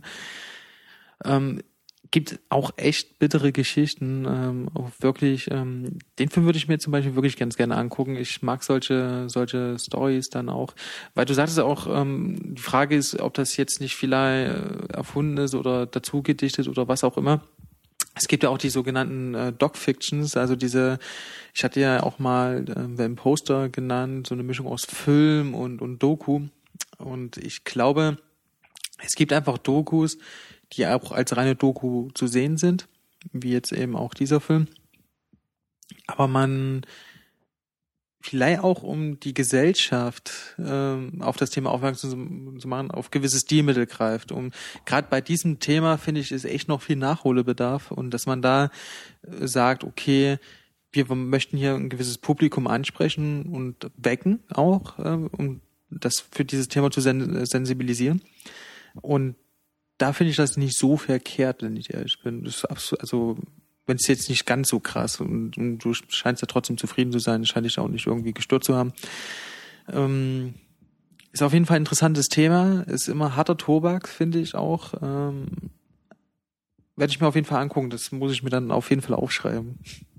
Ja, und, und ähm, so wie du sagst, dass, dass die Wirkung viel mehr, also und der Film hat halt gewirkt bei mir. Also das, das, ähm, das habe ich auch gemerkt und ähm, ja, das vielleicht ging es eher um die Wirkung als um die Abbildung von real. Was, klar, das ist, finde ich aber auch durchaus legitim. Ich meine, das, da kommen wir vielleicht gleich auch noch so ein bisschen drauf zu, zu sprechen, so diese, ähm, ja, was Doku ist und was Doku irgendwie nicht ist und was, was, wo vielleicht auch irgendwie Probleme sind oder so durch Inszenierung und, und Darstellung. Ich glaube, das ist aber ganz, ganz normal in dem Genre. Ähm, ganz kurz nur ähm, von heute noch, noch äh, kurz berichtet. Also heute war irgendwie eher also die, die, der erste Block war ein, war ein ziemlicher Reinfall.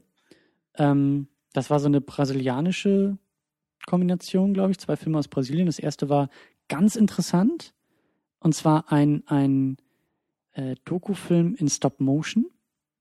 Das war nämlich über ein über eine Comicfigur, glaube ich, die Ende der 80er in Brasilien wohl ganz populär war und dann aber irgendwie vom, vom Comic-Schöpfer ähm, halt umgebracht wurde. Der, der Comic wurde irgendwie eingestellt, weil der Typ halt einfach nicht sich nur über diese Figur definieren wollte, so dieses typische, ne, so aufhören irgendwie auf dem Höhepunkt auch der, der Erfolgsgeschichte. Und das war halt ganz toll gemacht. Also ich musste mich erstmal so ein bisschen finden und fangen, äh, weil ich halt diese ganze Vorgeschichte halt nicht, nicht, nicht kenne. Und ähm, aber das war toll gemacht, weil da wurden halt Leute denn interviewt. Leider war das in den englischen Untertiteln halt nicht drin, wer diese Leute waren.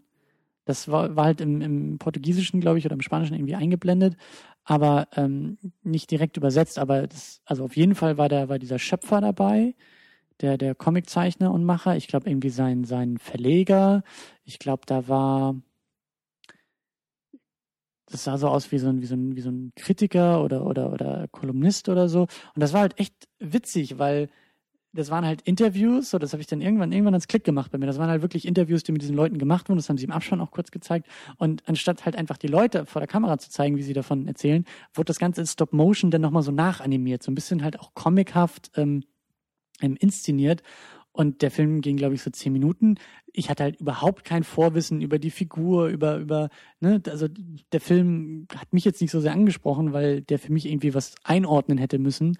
Und ich glaube, der ist auch schon fünf Jahre alt und, und, ist eher so ein, so ein Insiderblick irgendwie. Aber die Idee fand ich halt total klasse. Das ist halt nicht irgendwie nur so ganz langweilig, hier haben wir jetzt irgendwie Menschen vor der Kamera, die in die Kamera gucken und was erzählen, sondern durch diese Stop-Motion-Geschichte, gerade auch bei diesem Thema Comics und diese Comic-Figur, hat sich das halt super angeboten, das, das nochmal so nachzuanimieren, was wahrscheinlich super aufwendig war, aber das war echt toll und witzig gemacht, ja. Das hört sich auch interessant an. Weißt du noch, wie die Comicfigur hieß? Ähm, der Film hieß, muss ich kurz nachgucken, The, The Ray Bordosa Dossier. Und ich glaube, diese Ray Bordosa war irgendwie diese Comicfigur.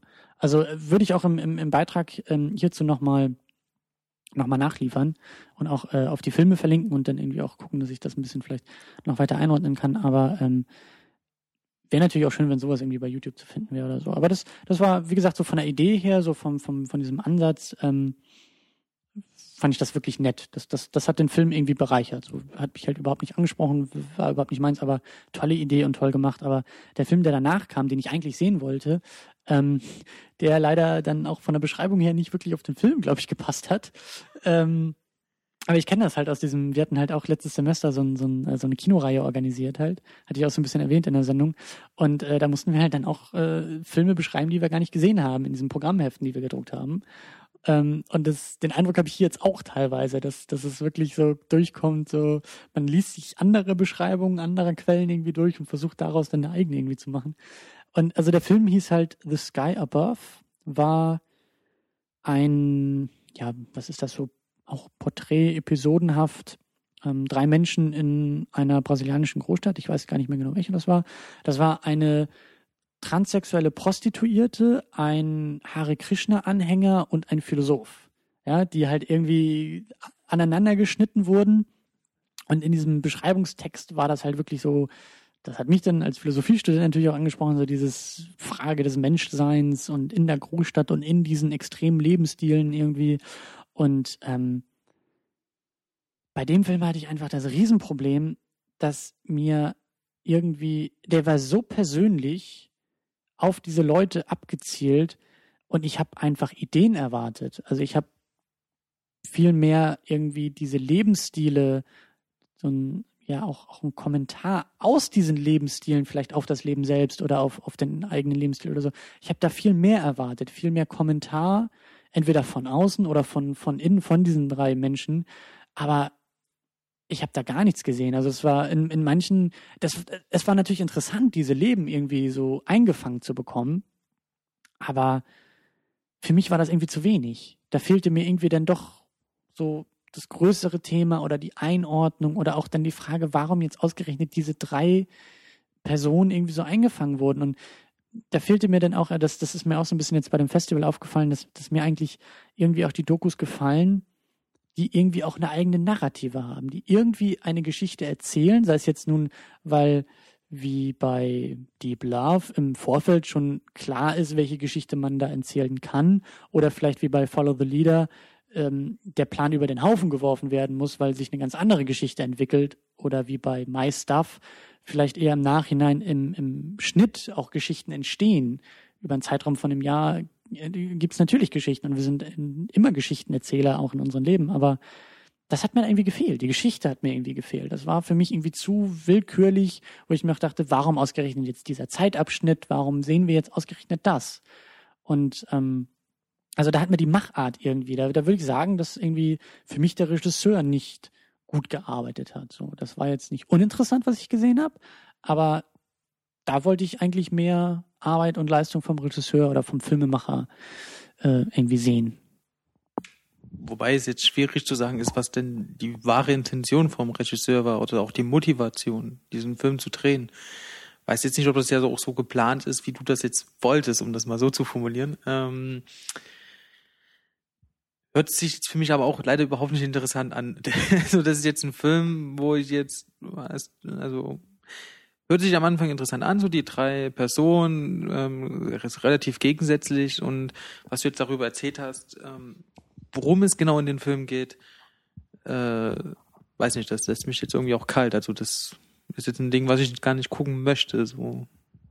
Und, und wie gesagt, also das vielleicht war auch einfach das Problem, dass dieses Programmheft eben den Film ganz anders beschrieben hat als oder oder zumindest andere Assoziationen bei mir geweckt hat oder Erwartungen einfach bei mir geweckt hat, während manch andere Beschreibungen der Filme halt echt auf den Punkt waren und genau das irgendwie auch geliefert haben, was ich dann durch diese Texte irgendwie ähm, erwartet habe. Und hier hat das irgendwie nicht so ganz gepasst. Und, und ähm, wie du sagst, natürlich, das kann auch voll die Intention des Filmemachers gewesen sein, eben genau diesen Film auch zu machen, den ich da gesehen habe.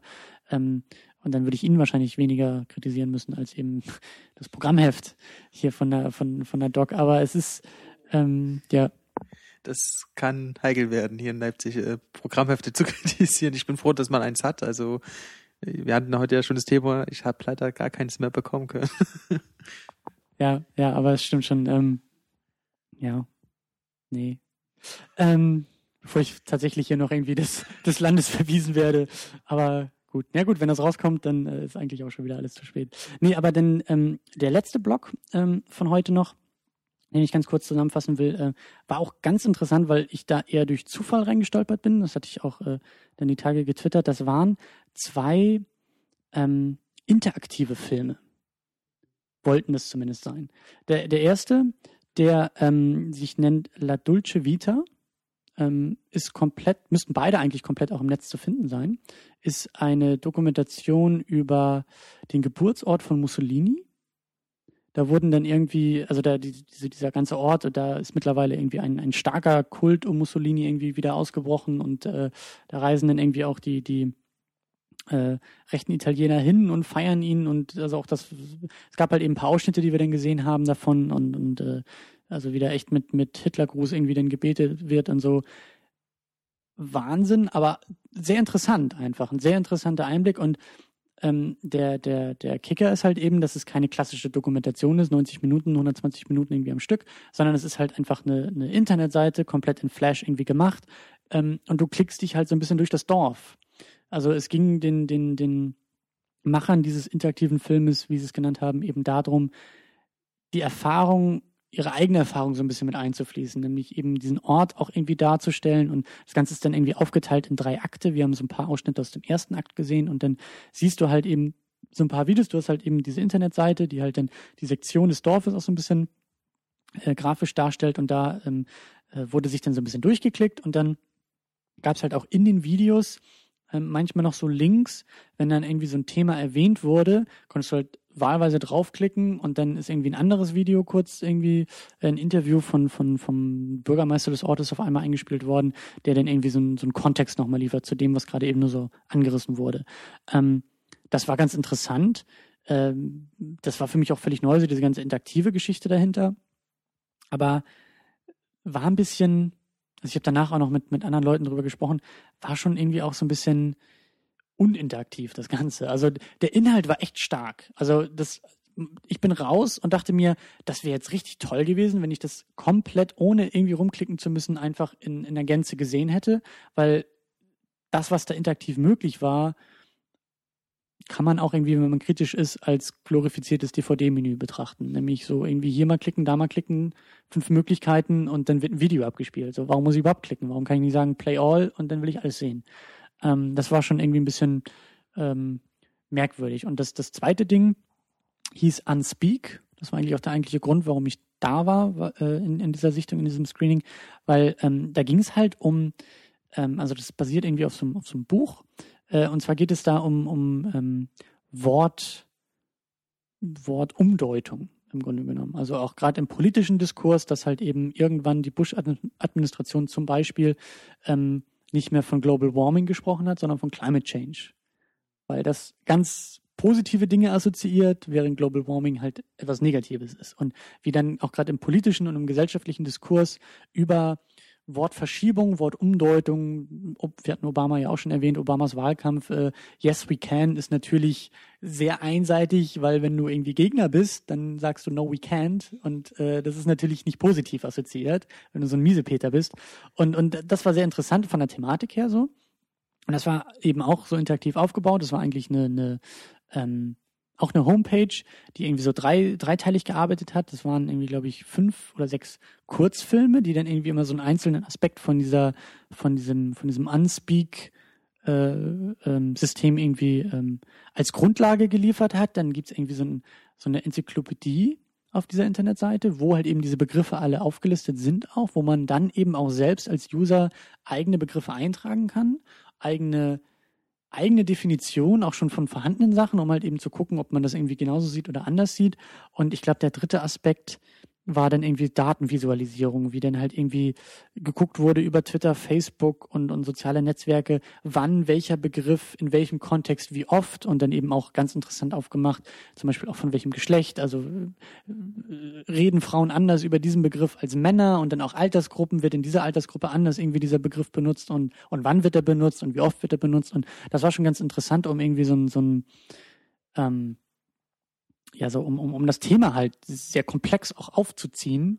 Ähm, da bin ich aber dann auch raus und dachte mir, ja, also interessant auf jeden Fall, aber hat das noch viel mit Film zu tun? Ist das nicht eher eine, eine Website, ein Webprojekt, ähm, das man irgendwie auch vielleicht anders definieren müsste, aber der, der filmische Aspekt dahinter. Also beim ersten habe ich es natürlich gesehen. Da war das halt wirklich, wie gesagt, da bin ich raus und dachte, gib mir das als kompakte Doku und ich muss nicht klicken. Und beim letzten war es halt wirklich so, ja, das sind irgendwie die Kurzfilme als Grundlage, aber so viel mit Film war es dann ja irgendwie doch wieder nicht. Und ich bin halt raus und fand es halt sehr, sehr interessant, einfach mal dieses Thema interaktiver Film, was auch immer das ist und was auch immer das sein soll und Riesenhype vielleicht auch irgendwie drum und diese ganze, ja, Internetblase, der vielleicht nochmal wiedergespiegelt wird, aber ähm, das war ein interessantes Thema auf jeden Fall.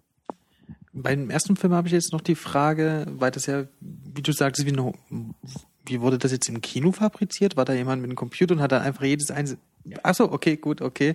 Das ist natürlich dann ja auch sehr prickelnd im Kino, interaktiv. Wenn jemand anderes für dich das zusammenklickt, dann ist das ja sehr interaktiv auf jeden Fall erstmal. Ähm, ich glaube, da, da wollte man einfach nur das Wort interaktiv, weil das gerade auch Mode ist. Ja, hört man auch im Fernsehen dauernd alles interaktiv, bla bla. Ähm, Finde ich eigentlich interessant. Also beim zweiten Film hörte sich das jetzt eher interessant an, fand ich. Also für mich jetzt persönlich, dass man da auch gerade in dieser Thematik mit den Wörtern, was assoziieren Frauen und Männer mit diesem Wort unterschiedlich, Aber die Frage ist dann schon berechtigt, ist es ein Film? Ich meine, ich kann ja dann auch behaupten, Wikipedia wäre ein Film. Da sind ja auch kleine Filmschnipsel zu sehen und da macht auch jeder seinen Eintrag. Das ist jetzt allerdings ein wirklich schwieriges Thema und ich könnte, glaube ich, jede zweite Flash-Seite da, also reine Flash-Seite da als Film bezeichnen. Ich weiß jetzt nicht, ob das der Sinn der Sache ist, aber wahrscheinlich einfach auch nur aus Modegründen, wie gesagt, mit diesem Wort interaktiv und weil es auch dann, ne, man stellt sich vor, im Sinne Star kommt interaktiver Film, bla bla, und dann gehen Leute hin, weil die natürlich sich dann schon interessieren, wie funktioniert das interaktiv, äh, wie kann das funktionieren. Aber das, ich meine, die, die, diese erste Doku hörte sich ja auch sehr, sehr interessant an, ne, über diese rechte Szene und so weiter, aber da muss ich echt fragen, ja, also das, ich weiß jetzt, wie du schon sagtest, ob das nicht klüger ist, das dann einfach abzuspielen und eine ordentliche, in Anführungsstrichen, eine ordentliche Doku zu machen. Ob das nicht eher sinnvoll ist. Ja, also das, das war auch, ähm, ähm, also die Frage ist auch berechtigt, wie, wie, wie das da irgendwie präsentiert wurde. Das erste war wirklich, ähm, jemand mit seinem, mit seinem Laptop stand eben vorne und es war auch nur so ein, Einblick. Das war jetzt nicht das ganze Ding. Aber das war wirklich, ja, der hat einfach eine Homepage ein bisschen bedient und dann so eine Art Demonstration einfach gegeben von diesem System. Beim zweiten war es, war es auch wirklich eher eine PowerPoint-Präsentation, äh, die da gehalten wurde über dieses Projekt und auch ein bisschen Grundlage, Einordnung. Ähm, natürlich ist das eigentlich nicht für den Kinosaal so vorgesehen, sondern das, das machst du irgendwie individuell zu Hause. Ähm, war aber schon ganz interessant und, und weil ich auch so ein bisschen auch schon angedeutet hatte in, in manchen Sendungen ja die, die Frage irgendwie auch mir im Kopf rumschwirrt, ob auch das Videospiel oder das Interaktive vielleicht irgendwie in Zukunft so ein, der nächste Schritt der, der Geschichtenerzählung irgendwie sein könnte. Ähm, hier war das jetzt wirklich so ein Ding, wo ich mir dachte, also gerade beim ersten, warum muss das interaktiv sein? Also warum? Warum interaktiv? Warum nicht einfach zurücklehnen und ich lasse mich halt nicht als Kritik gedacht, aber ich lasse mich halt berieseln. So in einem, in einem Kinofilm geht's ja auch irgendwie, oder bei Filmen, Dokumentarfilmen geht's auch erstmal darum, ähm, aufzunehmen. Und da will ich nicht irgendwie fünfmal rausgerissen werden, weil ich irgendwie klicken muss und hier noch irgendwie was machen muss oder so, sondern ich will mich ganz auf das Thema einlassen. Und ähm, aber äh, schon interessant auf jeden Fall, auch, auch äh, diese Entwicklung dahin und auch wie das irgendwie alles diskutiert wird. Und ich, ich will halt eben nicht, ich mag das auch nicht immer solche Sachen gleich im Vorfeld schon zu verdammen, bevor man sowas mal gesehen hat und bevor man damit mal rumspielt, experimentiert und so. Aber, äh, oder diese Warum-Fragen, warum machen wir das jetzt, warum brauchen wir das jetzt, finde ich, sollte man nicht als erste stellen, sondern man sollte erstmal machen und dann kann man immer noch mal hinterfragen. Aber ähm, ja, also ich, ich fand das schon, schon ganz interessant als Denkanstoß, aber du hast schon recht, auch wie du gesagt hast, äh, das hatte schon alles so ein bisschen den Beigeschmack auch von, oh, wir sind jetzt hier sehr modern und sehr, mm, und hier Buzzword hier und das kann man auch auf dem iPad benutzen und das ist auf dem iPad am, am besten umgesetzt und ja, schön, aber ich will eigentlich jetzt lieber sehen, ne, ich will lieber diese Doku sehen und jetzt nicht wieder rumklicken und rumspielen müssen und so, aber ähm, naja, es war auf jeden Fall, es war auf jeden Fall interessant. Es war echt ein interessanter Einblick. In, in, in so, und ich sag ja, ich dachte eigentlich, ich krieg ganz normale Dokus irgendwie vorgesetzt. So dieses Unspeak hat mich halt voll interessiert, aber dass es dann eher so eine technische Demonstration war. Und ich hoffe auch, dass die Sachen immer noch online sind, wenn ich hier irgendwie den, den Artikel dann irgendwie zuschreibe und, und äh, die Sendung hier online geht, dass man da einfach draufklicken kann, dann zwei Klicks weiter und schon kann man dann eben selbst das Ding sich mal irgendwie angucken. Ja. Wobei ich schon fast die Befürchtung habe, das wird so ein Ding wie dieser 3D-Quatsch, dass das mega cool, der 3D steht auf dem Filmplakat, da muss ich rein. Und ich glaube, man wollte mit diesem Interaktiv, mit dieser Interaktivgeschichte wirklich auch das erreichen. Was ja auch im Fernsehen zum Beispiel wunderbar funktioniert scheinbar, machen ja sehr, sehr viele Programme mittlerweile. Da muss alles getwittert, da muss alles ge geliked werden und was weiß der Geier selbst beim Fußball muss da, jeder darf da seinen Twitter-Kommentar abgeben und ich denke mir immer so, es interessiert mich doch gar nicht während des Spiels, was andere davon halten und ich glaube so, da kann man sich halt echt fragen, muss man da einen Film machen, nicht einfach eine Seite? Ich meine, für, es gibt auch eine Seite zum Beispiel, wo man sich Studiengänge angucken kann, alles auch Flash-basierend, alles über Videos und dann kann ich das auch, da kann ich nächstes Jahr auch zum Doc-Festival gehen und sagen, hier, ich habe eine Doku und ich glaube, mein, Film ist Film, eine Homepage ist Homepage und was du auch vor uns meinst, dieses Spiel, ähm, da ist diese interaktive Fra äh, Geschichte dann eher gefragt, denke ich, als in einem Film. Kann ich mir schwer vorstellen, dass eine Interaktivität selber in irgendeiner Form sinnvoll wäre. Kann ich mir gerade nicht vor. Vielleicht gibt's das in naher Zukunft oder so, aber ich weiß nicht, wie man das umsetzen soll in einem Film, ohne dass es so komisch rüberkommt, wie, weil das stelle ich mir auch echt sehr nervig, wie du schon sagst, vor, man ist dann raus, man klickt wieder, man sucht, dann ist es relativ groß alles und dann muss man, habe ich das schon geguckt, habe ich das noch nicht geguckt und, und, und im Kino geht's gar nicht, dann klickt er eh ein anderer für mich. Das, das ist irgendwie, ich kann es mir nicht vorstellen, dass das in irgendeiner Art und Weise möglich ist.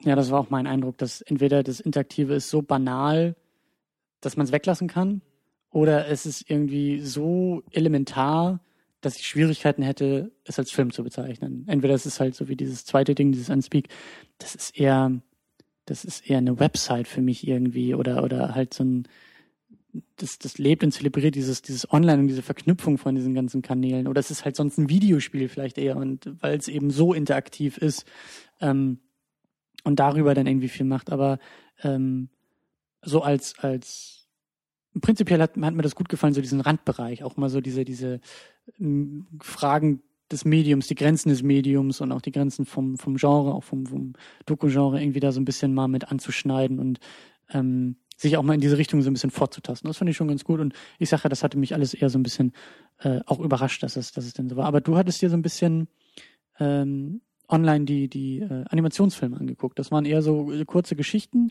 Ich glaube, hier im Festival ist das alles so ein bisschen geblockt.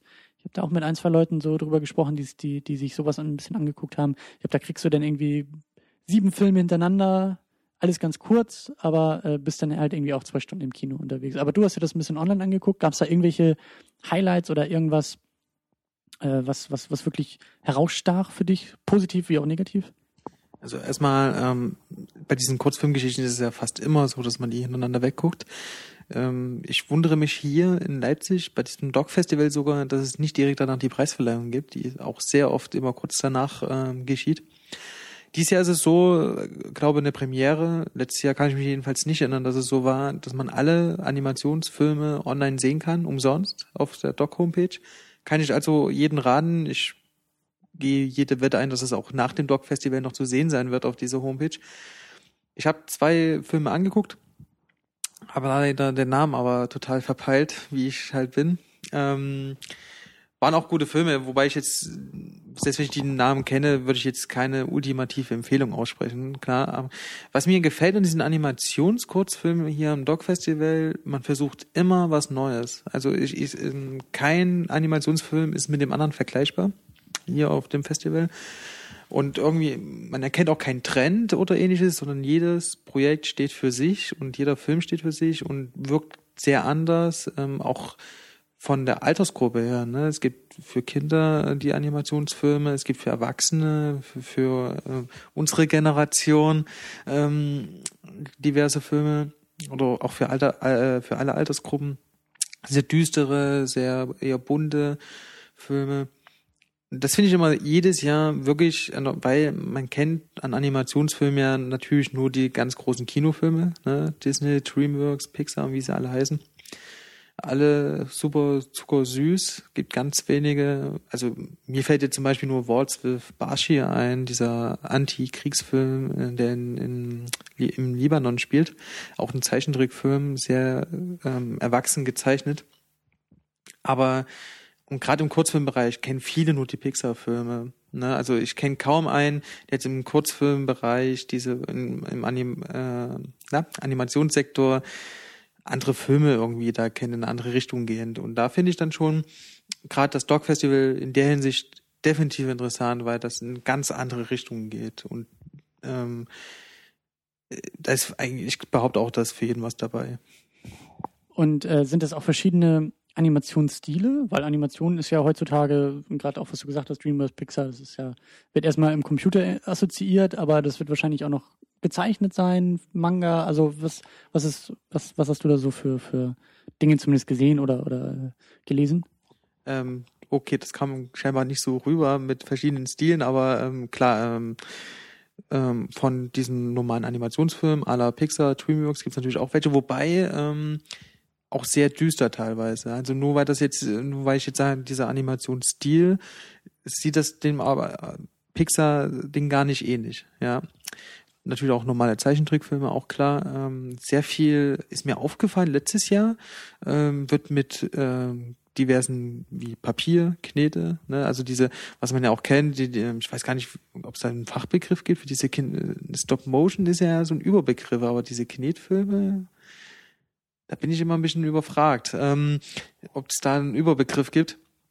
Die waren letztes Jahr relativ populär, fand ich so auf dem Festival.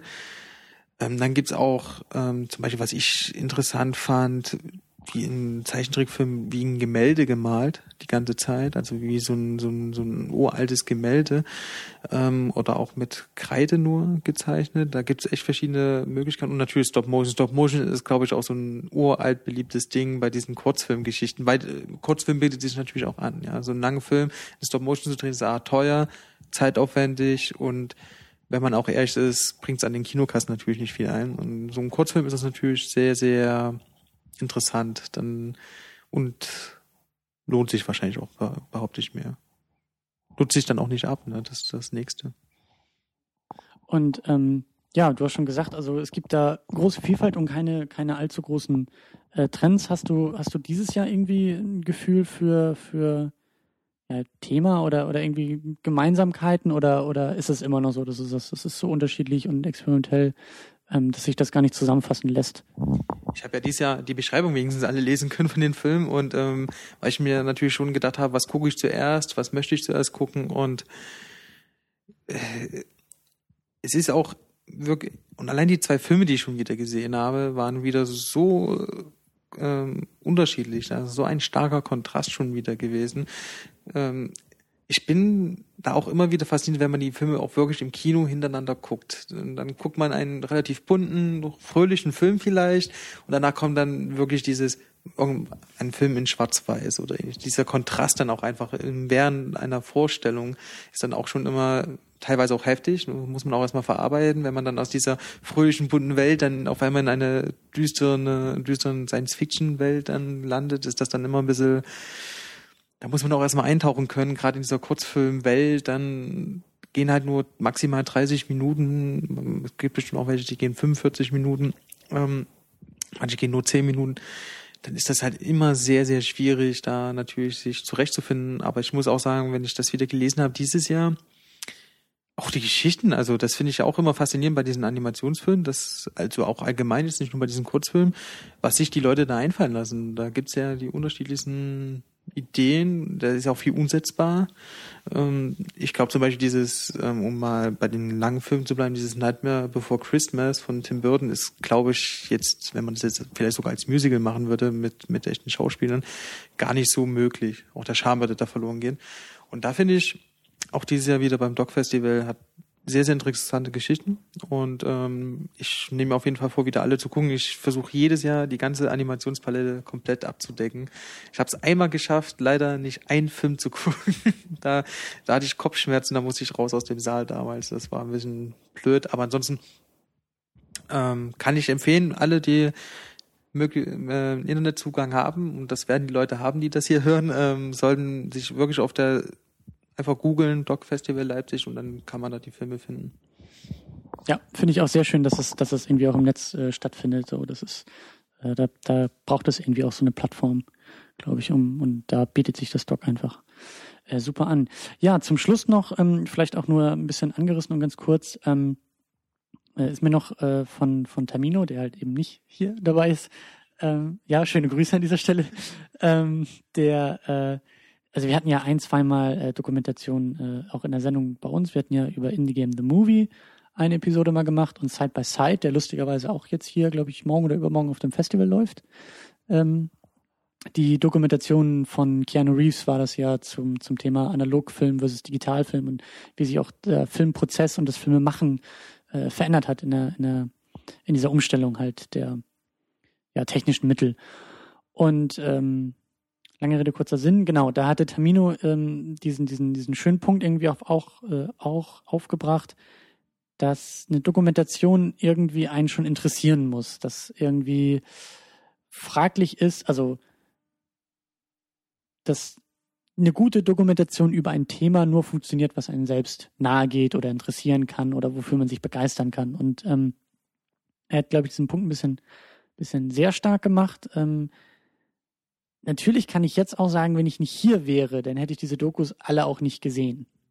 Das, oder die wenigsten. Also das, da, da hätten, ich muss auch gestehen, ich bin sonst auch nicht so oft und so sehr in der Stimmung für Dokumentation. Das ist, glaube ich, auch immer schwierig zu sagen, so heute Abend, anstatt mich jetzt irgendwie bei äh, Cape und, und Maske zu äh, unterhalten, setze ich mich jetzt hin und gucke mir diese Dokumentation an über den äh, Straßenjungen in Amerika, der irgendwie von seinen Eltern rausgeworfen. Also so einfach, ne, da muss man irgendwie auch in der Stimmung für sein. Aber ich hatte schon den Eindruck, dass das bei so manchen Sachen, ja, wenn die Beschreibung jetzt irgendwo so einen Punkt hat, der mich interessieren kann, ähm, dann gucke ich mir den Film an. Aber ich muss, ich muss selber nicht tauchen oder selber einen Schlaganfall gehabt haben, um diesen Deep Love halt so wundervoll finden zu können, glaube ich. Ähm, aber wie ist das denn bei dir, weil du halt auch gerne Dokus guckst? Ähm, wie, wie gesagt, es ist doof, dass Tamino nicht hier ist, sonst könnten wir irgendwie schön zu dritt streiten. Aber äh, um diesen Gedanken vielleicht irgendwie von ihm in diese Sendung zu holen oder in diese Diskussion noch kurz, ähm, wie, wie ist es denn für dich so bei Dokumentation? Wenn, was interessiert dich dran und was zieht dich dran und glaubst du auch, dass man schon im Vorfeld irgendwie Fan der Thematik sein muss? Erstmal, ähm, weil du sagtest Cape und, und Maske, ist The Dark Knight nicht eine Doku über einen Typen, der so einen komischen Clown jagt ähm, mit Cape und Maske? Aber nein, Spaß. Ähm, ich bin auch froh, dass Termino nicht hier ist, das Schreckgespenst, sonst hätte ich ähm, Angst und panische Schweißausbrüche. Nein, Spaß. Ähm, auch von mir liebe Grüße an Tamino an dieser Stelle. Ich muss ihn aber trotzdem widersprechen. Ähm, klar, was du sagtest, man muss in einer gewissen Stimmung sein, das ist klar. Ähm, man hat auch nicht immer, ist wie bei Filmen einen generell, ähm, mal hat man Lust, einen etwas komplexeren Film zu sehen und mal hat man einfach Lust, ähm, ja, sich die Rübe voll zu dröhnen mit irgendeinem 0815 Actionfilm, ja. Nicht jeder hat Bock, äh, Memento jeden Tag zu gucken, glaube ich. Aber bei Dokus bin ich dann doch der Meinung, ich habe jedenfalls festgestellt, dass ich sehr viele Dokus geguckt habe, die mich an sich zwar interessieren, aber ich den, diese Doku nicht gut fand. Und ich dafür aber auch viele Dokus gesehen habe, dessen Thema mich, Thematik gar nicht interessiert, die, wo ich nie mich hätte belesen oder ich hätte da nie irgendwie mal was drüber geguckt oder so. Also das ist, und trotzdem hat mir dann die Doku gefallen und hat mein Interesse vielleicht auch da in dem hingehen, ne, eine Doku kann auch dazu da sein, auf was aufmerksam zu machen oder das Interesse zu wecken auf eine gewisse Thematik. Und daher man sollte sich auf jeden Fall immer darauf einlassen, das ist klar. Also wenn man vornherein sagt, ah nee, es interessiert mich nicht, alles blöd, ne, ähm, ja, die blöden Texaner mit dem Dog Festival, was interessieren mich die und was weiß ich nicht. Das ist natürlich dann klar, wenn man so mit so einer Einstellung reingeht, dann wird mir auch die Doku nicht gefallen. Aber ich glaube schon, dass eine Thematik, die mich nicht interessiert und ich die gucke, ähm, und der Film trotzdem gut ist und das Interesse wecken kann und mir das auch ähm, gut rüberbringt, ja, das im Gegenteil, ich behaupte sogar, dass eine Doku genau dafür auch vielleicht da ist.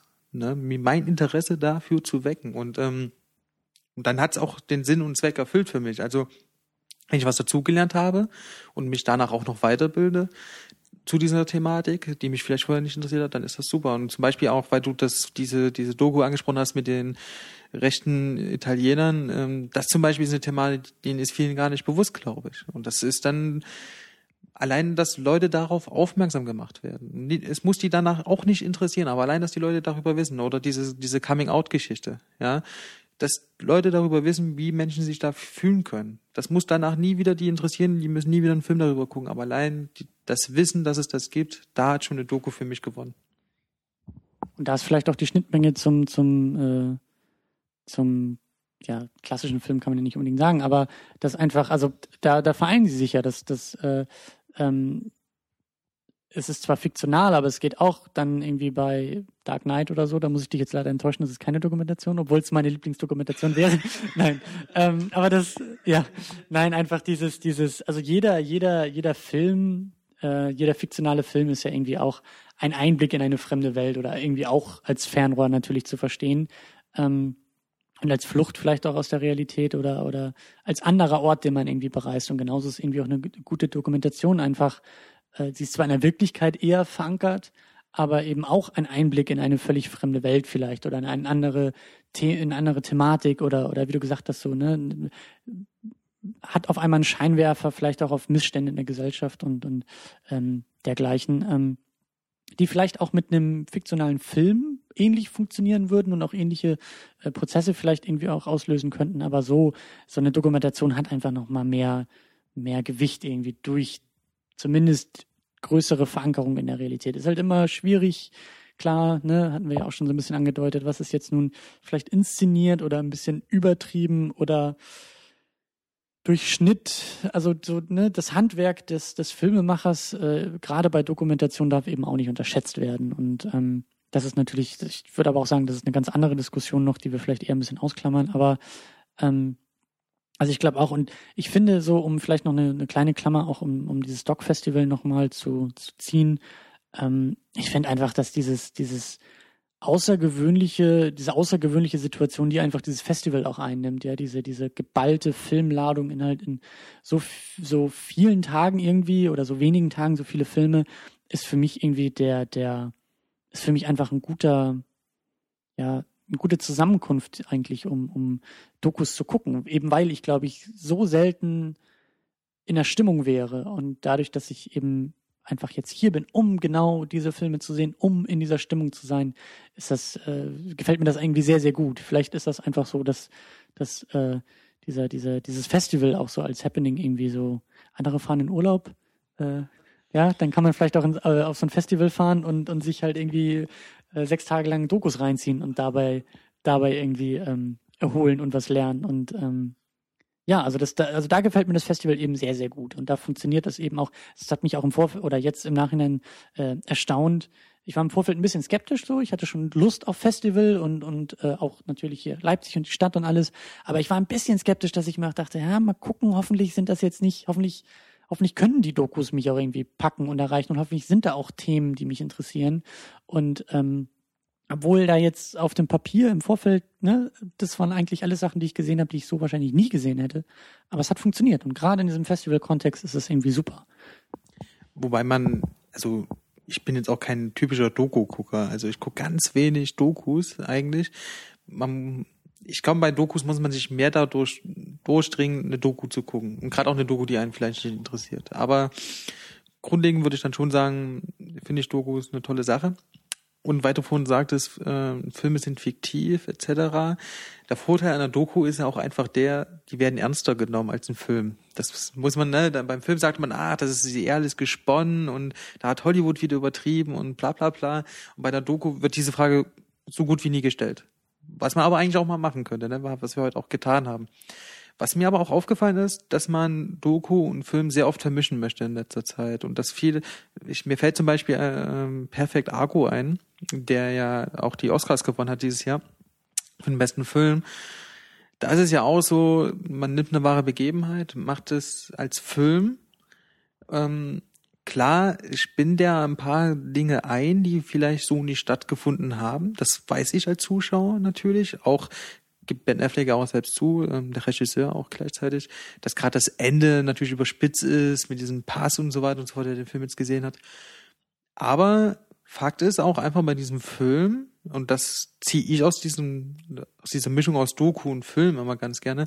Ich habe vorher von diesem Unter von dieser Unternehmung noch nie was gehört. Dieses Arco-Experiment, äh, nicht Experiment, diese Arco-Mission, äh, war mir bis jetzt völlig fremd. Und sie ist ja eigentlich interessant. Und ähm, wenn ich dann, was ihr damals in dieser, in dieser Episode zu Arco auch gesagt habt, wenn man danach dann sich beliest darüber, wie es wirklich war und so weiter und was es eigentlich war und was falsch, auch da hat der Film für mich natürlich eine, die Mission erfüllt, ja, die er sich selbst gegeben hat damit.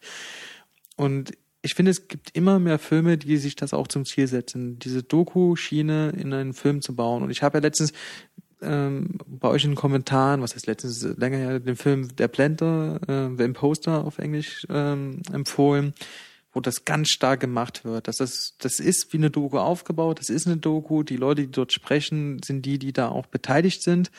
Aber viele Szenen sind einfach wie ein Film gemacht mit Schauspielern und ähm, das ist wirklich eine und auch wie das strukturiert ist, die Geschichte, dass das wirklich wie so eine Art Film auch aufgebaut ist. Und das ist dann schon wieder ähm, ich glaube, das geht auch immer mehr in diese Richtung, dass auch eine Doku mehr zur Unterhaltung dienen wird. Wobei man sich da fragen muss, ist das gut? Aber das ist ein, vielleicht auch eine andere, eine andere Diskussion. Zum Beispiel auch den Film, den ich vor uns genannt habe, Camp 40 äh, über Nordkorea, auch interessant, dass viele Szenen per Hand gezeichnet wurden. Ja, also per Zeichentrick gezeigt wurden, weil man natürlich aus Nordkorea nicht viel einfangen kann, wie man ja weiß. Ähm, und gar nicht aus einem Lager. Da ist es natürlich schwierig, was zu zeigen. Und wir, man hat sich da entschieden, eine, einen Zeichentrick zu, zu drehen. Und das finde ich dann, diese Art und Weise finde ich dann echt erstens interessant, da guckt man sich dann das dadurch auch an. Und ich habe immer mehr das Gefühl, es oder auch die Linken-Verschwörung ist wie eine Serie aufgebaut gewesen, ja, nicht wie eine Doku oder ein Film, sondern mehr schon fast wie eine Serie. Und das, ja, das, das gefällt mir ganz gut, weil dann auch der das breitere Publikum natürlich angesprochen wird. Und Dokus sind auch im Aufwind, glaube ich. Ich glaube, dieses Jahr sind unglaublich viele Dokus auch in den iTunes-Charts vertreten gewesen. Das fand ich zum Beispiel auch den Film Vergiss mal nicht, nicht den Film, sondern die Doku, Christian. Hab schon strahlende Augen gesehen. ähm, nee, gibt's auch die Doku Vergiss mal nicht, wo es auch ums Älterwerden geht und um den auch übrigens als Philosophiestudent sehr, sehr interessant um den Sinn des Lebens an sich. Kann ich auch empfehlen, die Doku. Ja, ähm, wie gesagt, ich kann da Termino widersprechen, dass, wenn es einen nicht interessiert, dass man die, Do dass die Doku einen dann nicht gefällt. Bei so einer durchschnittlichen 0815-Doku, die man jetzt auf N24 sieht oder so, mag das stimmen, aber ähm, das, da sind Dokus auch wirklich immer für das jeweilige Interessenfeld gemacht.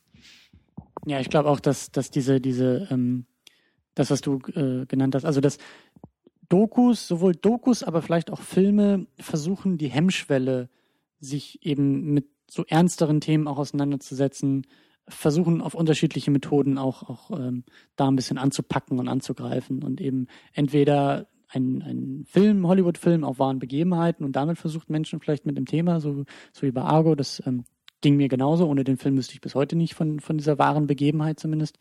Ähm, dass man über verschiedene Mittel ähm, versucht, diese Hemmschwelle vielleicht auch ein bisschen äh, zu senken. Ob das jetzt eben nun ein Film ist oder eine Dokumentation, die aber dann vielleicht ein bisschen mit mehr Pep aufgebaut ist. Das war ja auch damals bei Michael Moore immer gerne kritisiert, dass es dann eben zu einseitig und zu manipulativ und ne, das ist ja, kann man ihm alles auch vorwerfen, aber zumindest nicht, dass er versucht, ein Publikum zu erreichen mit seiner Dokus, äh, mit, mit seinen Dokumentationen und ähm, naja, und das ist eben, wie gesagt, also das, das ist für mich eigentlich jetzt auch schon fast, obwohl das Festival noch nicht vorbei ist, aber das ist für mich eigentlich das größte Fazit, dass eben, wie gesagt, diese, diese, diese Begebenheit, dieses Festival, diese, diese Stimmung und auch diese, diese ähm, wenigen Tage und diese vielen Filme in diesen wenigen Tagen eben sehr, sehr gut für mich funktionieren. So, das ist, äh, weil sonst komme ich eben so, so, wie man gesehen hat, so jetzt auch bei uns im Podcast vielleicht so einmal im Jahr auf eine Doku, die mich dann auch wirklich interessiert und die ich auch wirklich gucken will. Aber ähm, dann immer so tausend andere gute Gründe hat, es eben nicht zu tun. Und äh, ähm, hier ist es eben ganz schön so bei dem Festival, dass das, dass das, äh, ja, dass man dem eigentlich gar nicht entkommen kann, außer man flüchtet aus der Stadt. Ähm, aber ja, also so, so abschließend, wie gesagt, ähm, das Festival ist noch nicht vorbei, zumindest jetzt nicht äh, zu dieser Aufnahme, aber ähm, gefällt mir schon sehr, sehr gut. Also das, äh, ich hoffe auch, dass das irgendwie klappt, nächstes Jahr nochmal wieder vorbeizukommen und dann vielleicht auch zu sehen, wie sich das Festival noch weiterentwickelt. Ähm, hoffentlich natürlich positiv. Aber ähm, ja, du, du bist dann ja wahrscheinlich auch in den nächsten Jahren, also dem Festival positiv äh, zugestimmt. Ein, was möchte ich noch sagen zu der Doku-Geschichte, weil du sagtest, ähm, wenn du hier bist, bist du ja regelrecht gezwungen, die Dokus zu gucken. Eine andere Problematik ist auch, ähm, zum Beispiel durch diese Camp 40 Doku hatte ich dann auch mehr Interesse über diese Nordkorea-Geschichte. Also klar wusste ich viel über Nordkorea schon vorher. Das war jetzt allgemein Thema, was mich ein bisschen interessiert, aber diese Lagergeschichte zum Beispiel war mir völlig fremd. Und wenn man da, da mal nach einer Doku zum Beispiel sucht, finde, man findet auch keine gute Dokus so einfach. Ja, beim Film ist das relativ einfach, da hat man auch seine Seiten und so weiter und so fort. Bei, bei Dokus ist es irgendwie eine, auch eine schwierigere Geschichte, auch einen Film überhaupt zu finden. Das ist auch klar. Ne? Deswegen, glaube ich, guckt man auch so wenig Dokus. Ähm, was das Stock Festival angeht, ich, ich bin ein absoluter, ich mag auch das, also die, das Stock Festival gefällt mir zu einem wegen diesen Animationsfilmen. Dadurch bin ich erst zu diesem Festival überhaupt gekommen. Und zum anderen auch, wie du auch bereits selbst sagtest, die Dokus guckt man sich vielleicht privat gar nicht an. Oder ne, wenn jetzt diese Begebenheit nicht ist. Und mich freut das, dass das hier auch in Leipzig stattfindet. Ich finde Leipzig hat eine kleine, kleine, ist eine kleine Filmstadt. Und ähm, im August, das hatte ich, da kann ich mal kurz Schleichwerbung machen, gibt's auch die Filmkunstmesse, die ich absolut empfehle für jeden Film, äh, Veteran und Film- oder Cineasten, wie man heutzutage sagt, ähm, nach Leipzig zu fahren und da die Filmkunstmesse zu genießen, die auch wirklich auch immer relativ gut besucht ist. Ähm, nicht so ein Riesending jetzt wie das Doc Festival, ist klar, aber ist auch älter.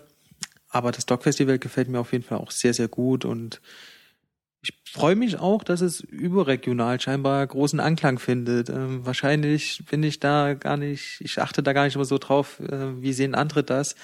Jeder hat auch so ein kleines Festival für sich, jede größere Stadt. Aber ja, warum nicht? Gibt eigentlich ein großes, ist das, gibt eigentlich noch ein größeres äh, Doku-Festival? Weißt du da was? Äh, ich bin überfragt, aber ich, ich glaube in Deutschland ähm, glaube ich, glaube ich auch nicht. Äh, kann man gerne sonst auch in den Kommentaren irgendwie nachreichen. Ähm, ja, aber den Eindruck habe ich auch, dass es irgendwie auch gut für die Stadt ist auf jeden Fall. Gut für die Stadt, gut für die Region und äh, wie gesagt, ich finde eben auch die Stimmung auf den Straßen irgendwie ganz schön. Man kommt irgendwie ins Gespräch, man trifft irgendwie auch Leute und es ist irgendwie immer so schön. Ähm, ich war vor, vor ein paar Jahren auf der Gamescom. Du weißt halt einfach, die Leute hier sind alle genauso bekloppt wie ich, die hier rumrennen, eben weil man am selben Ort zur selben Zeit ist und irgendwie Bock auf Filme hat, Bock auf Dokumentation hat und ähm, viel auch dann sich untereinander austauscht. Was hast du gesehen? Was kannst du empfehlen? Und auch so spontan irgendwelche, irgendwelche Geheimtipps irgendwie noch abgrast. Ich bin auch gespannt, ähm, wie, wie auch die Preisverleihungen nachher alle sind. Das würde mich auch interessieren, was da so gewinnt und abräumt und ähm, ob ich denn ja vielleicht auch ein paar davon schon irgendwie gesehen habe. Aber ähm, also um selber zu beurteilen, auch so wie ne? Wie bei den Oscars, ne? Wird man den Oscar auch so vergeben oder nicht? Äh, aber ähm, ja, also wie gesagt, insgesamt äh, gefällt mir das sehr, sehr gut. Äh, ein, zwei Tage haben wir noch vor uns, aber ich glaube nicht, dass sich in diesen wenigen Tagen und auch bei den Filmen, die ich noch auf dem Programm stehen habe, äh, die Stimmung irgendwie grundlegend ins Negative kippen würde. Das würde mich sehr überraschen. Aber ja, wer weiß, vielleicht sehen wir uns dann ja in einem Jahr wieder hier auf deiner Couch und hier in Leipzig äh, beim Rock Festival. Ich zu Gast in deiner Sendung, du zu Gast bei mir in der Wohnung, wenn das das ist schon wieder, und das ist alles noch in der Zukunft dann aufgenommen in der Vergangenheit, das, um mal Tamino ähm, zu ersetzen. Perfekt. Ich würde mich freuen auf jeden Fall, nächstes Jahr. Gleiche Wette, gleiche Stelle, wie man so schön sagt. Und ähm, ja, ähm, bin auf jeden Fall, ich hoffe, ich habe nächstes Jahr mehr Zeit. Ähm, äh, das äh, vielleicht plane ich auch meinen Urlaub mal anders nächstes Jahr, kann ja auch sein. Ähm, Wäre vielleicht auch mal praktischer. Auf jeden Fall, ich freue mich, dass du da warst, Christian. Und ja, ich kann jeden raten, nächstes Jahr nach Leipzig zu kommen für das Doc-Festival und im August zur Filmkunstmesse. Dem schließe ich mich auch an, uneingeschränkt. Und äh, wie gesagt, Infos und Links und weitere äh, Kommentare zu dieser Diskussion zum Doc-Festival ähm, bei uns natürlich bei secondunit-podcast.de. Und äh, ja, damit kehren wir zurück zum regulären Programm, wie man auch immer so schön sagt. In diesem Sinne, tschüss.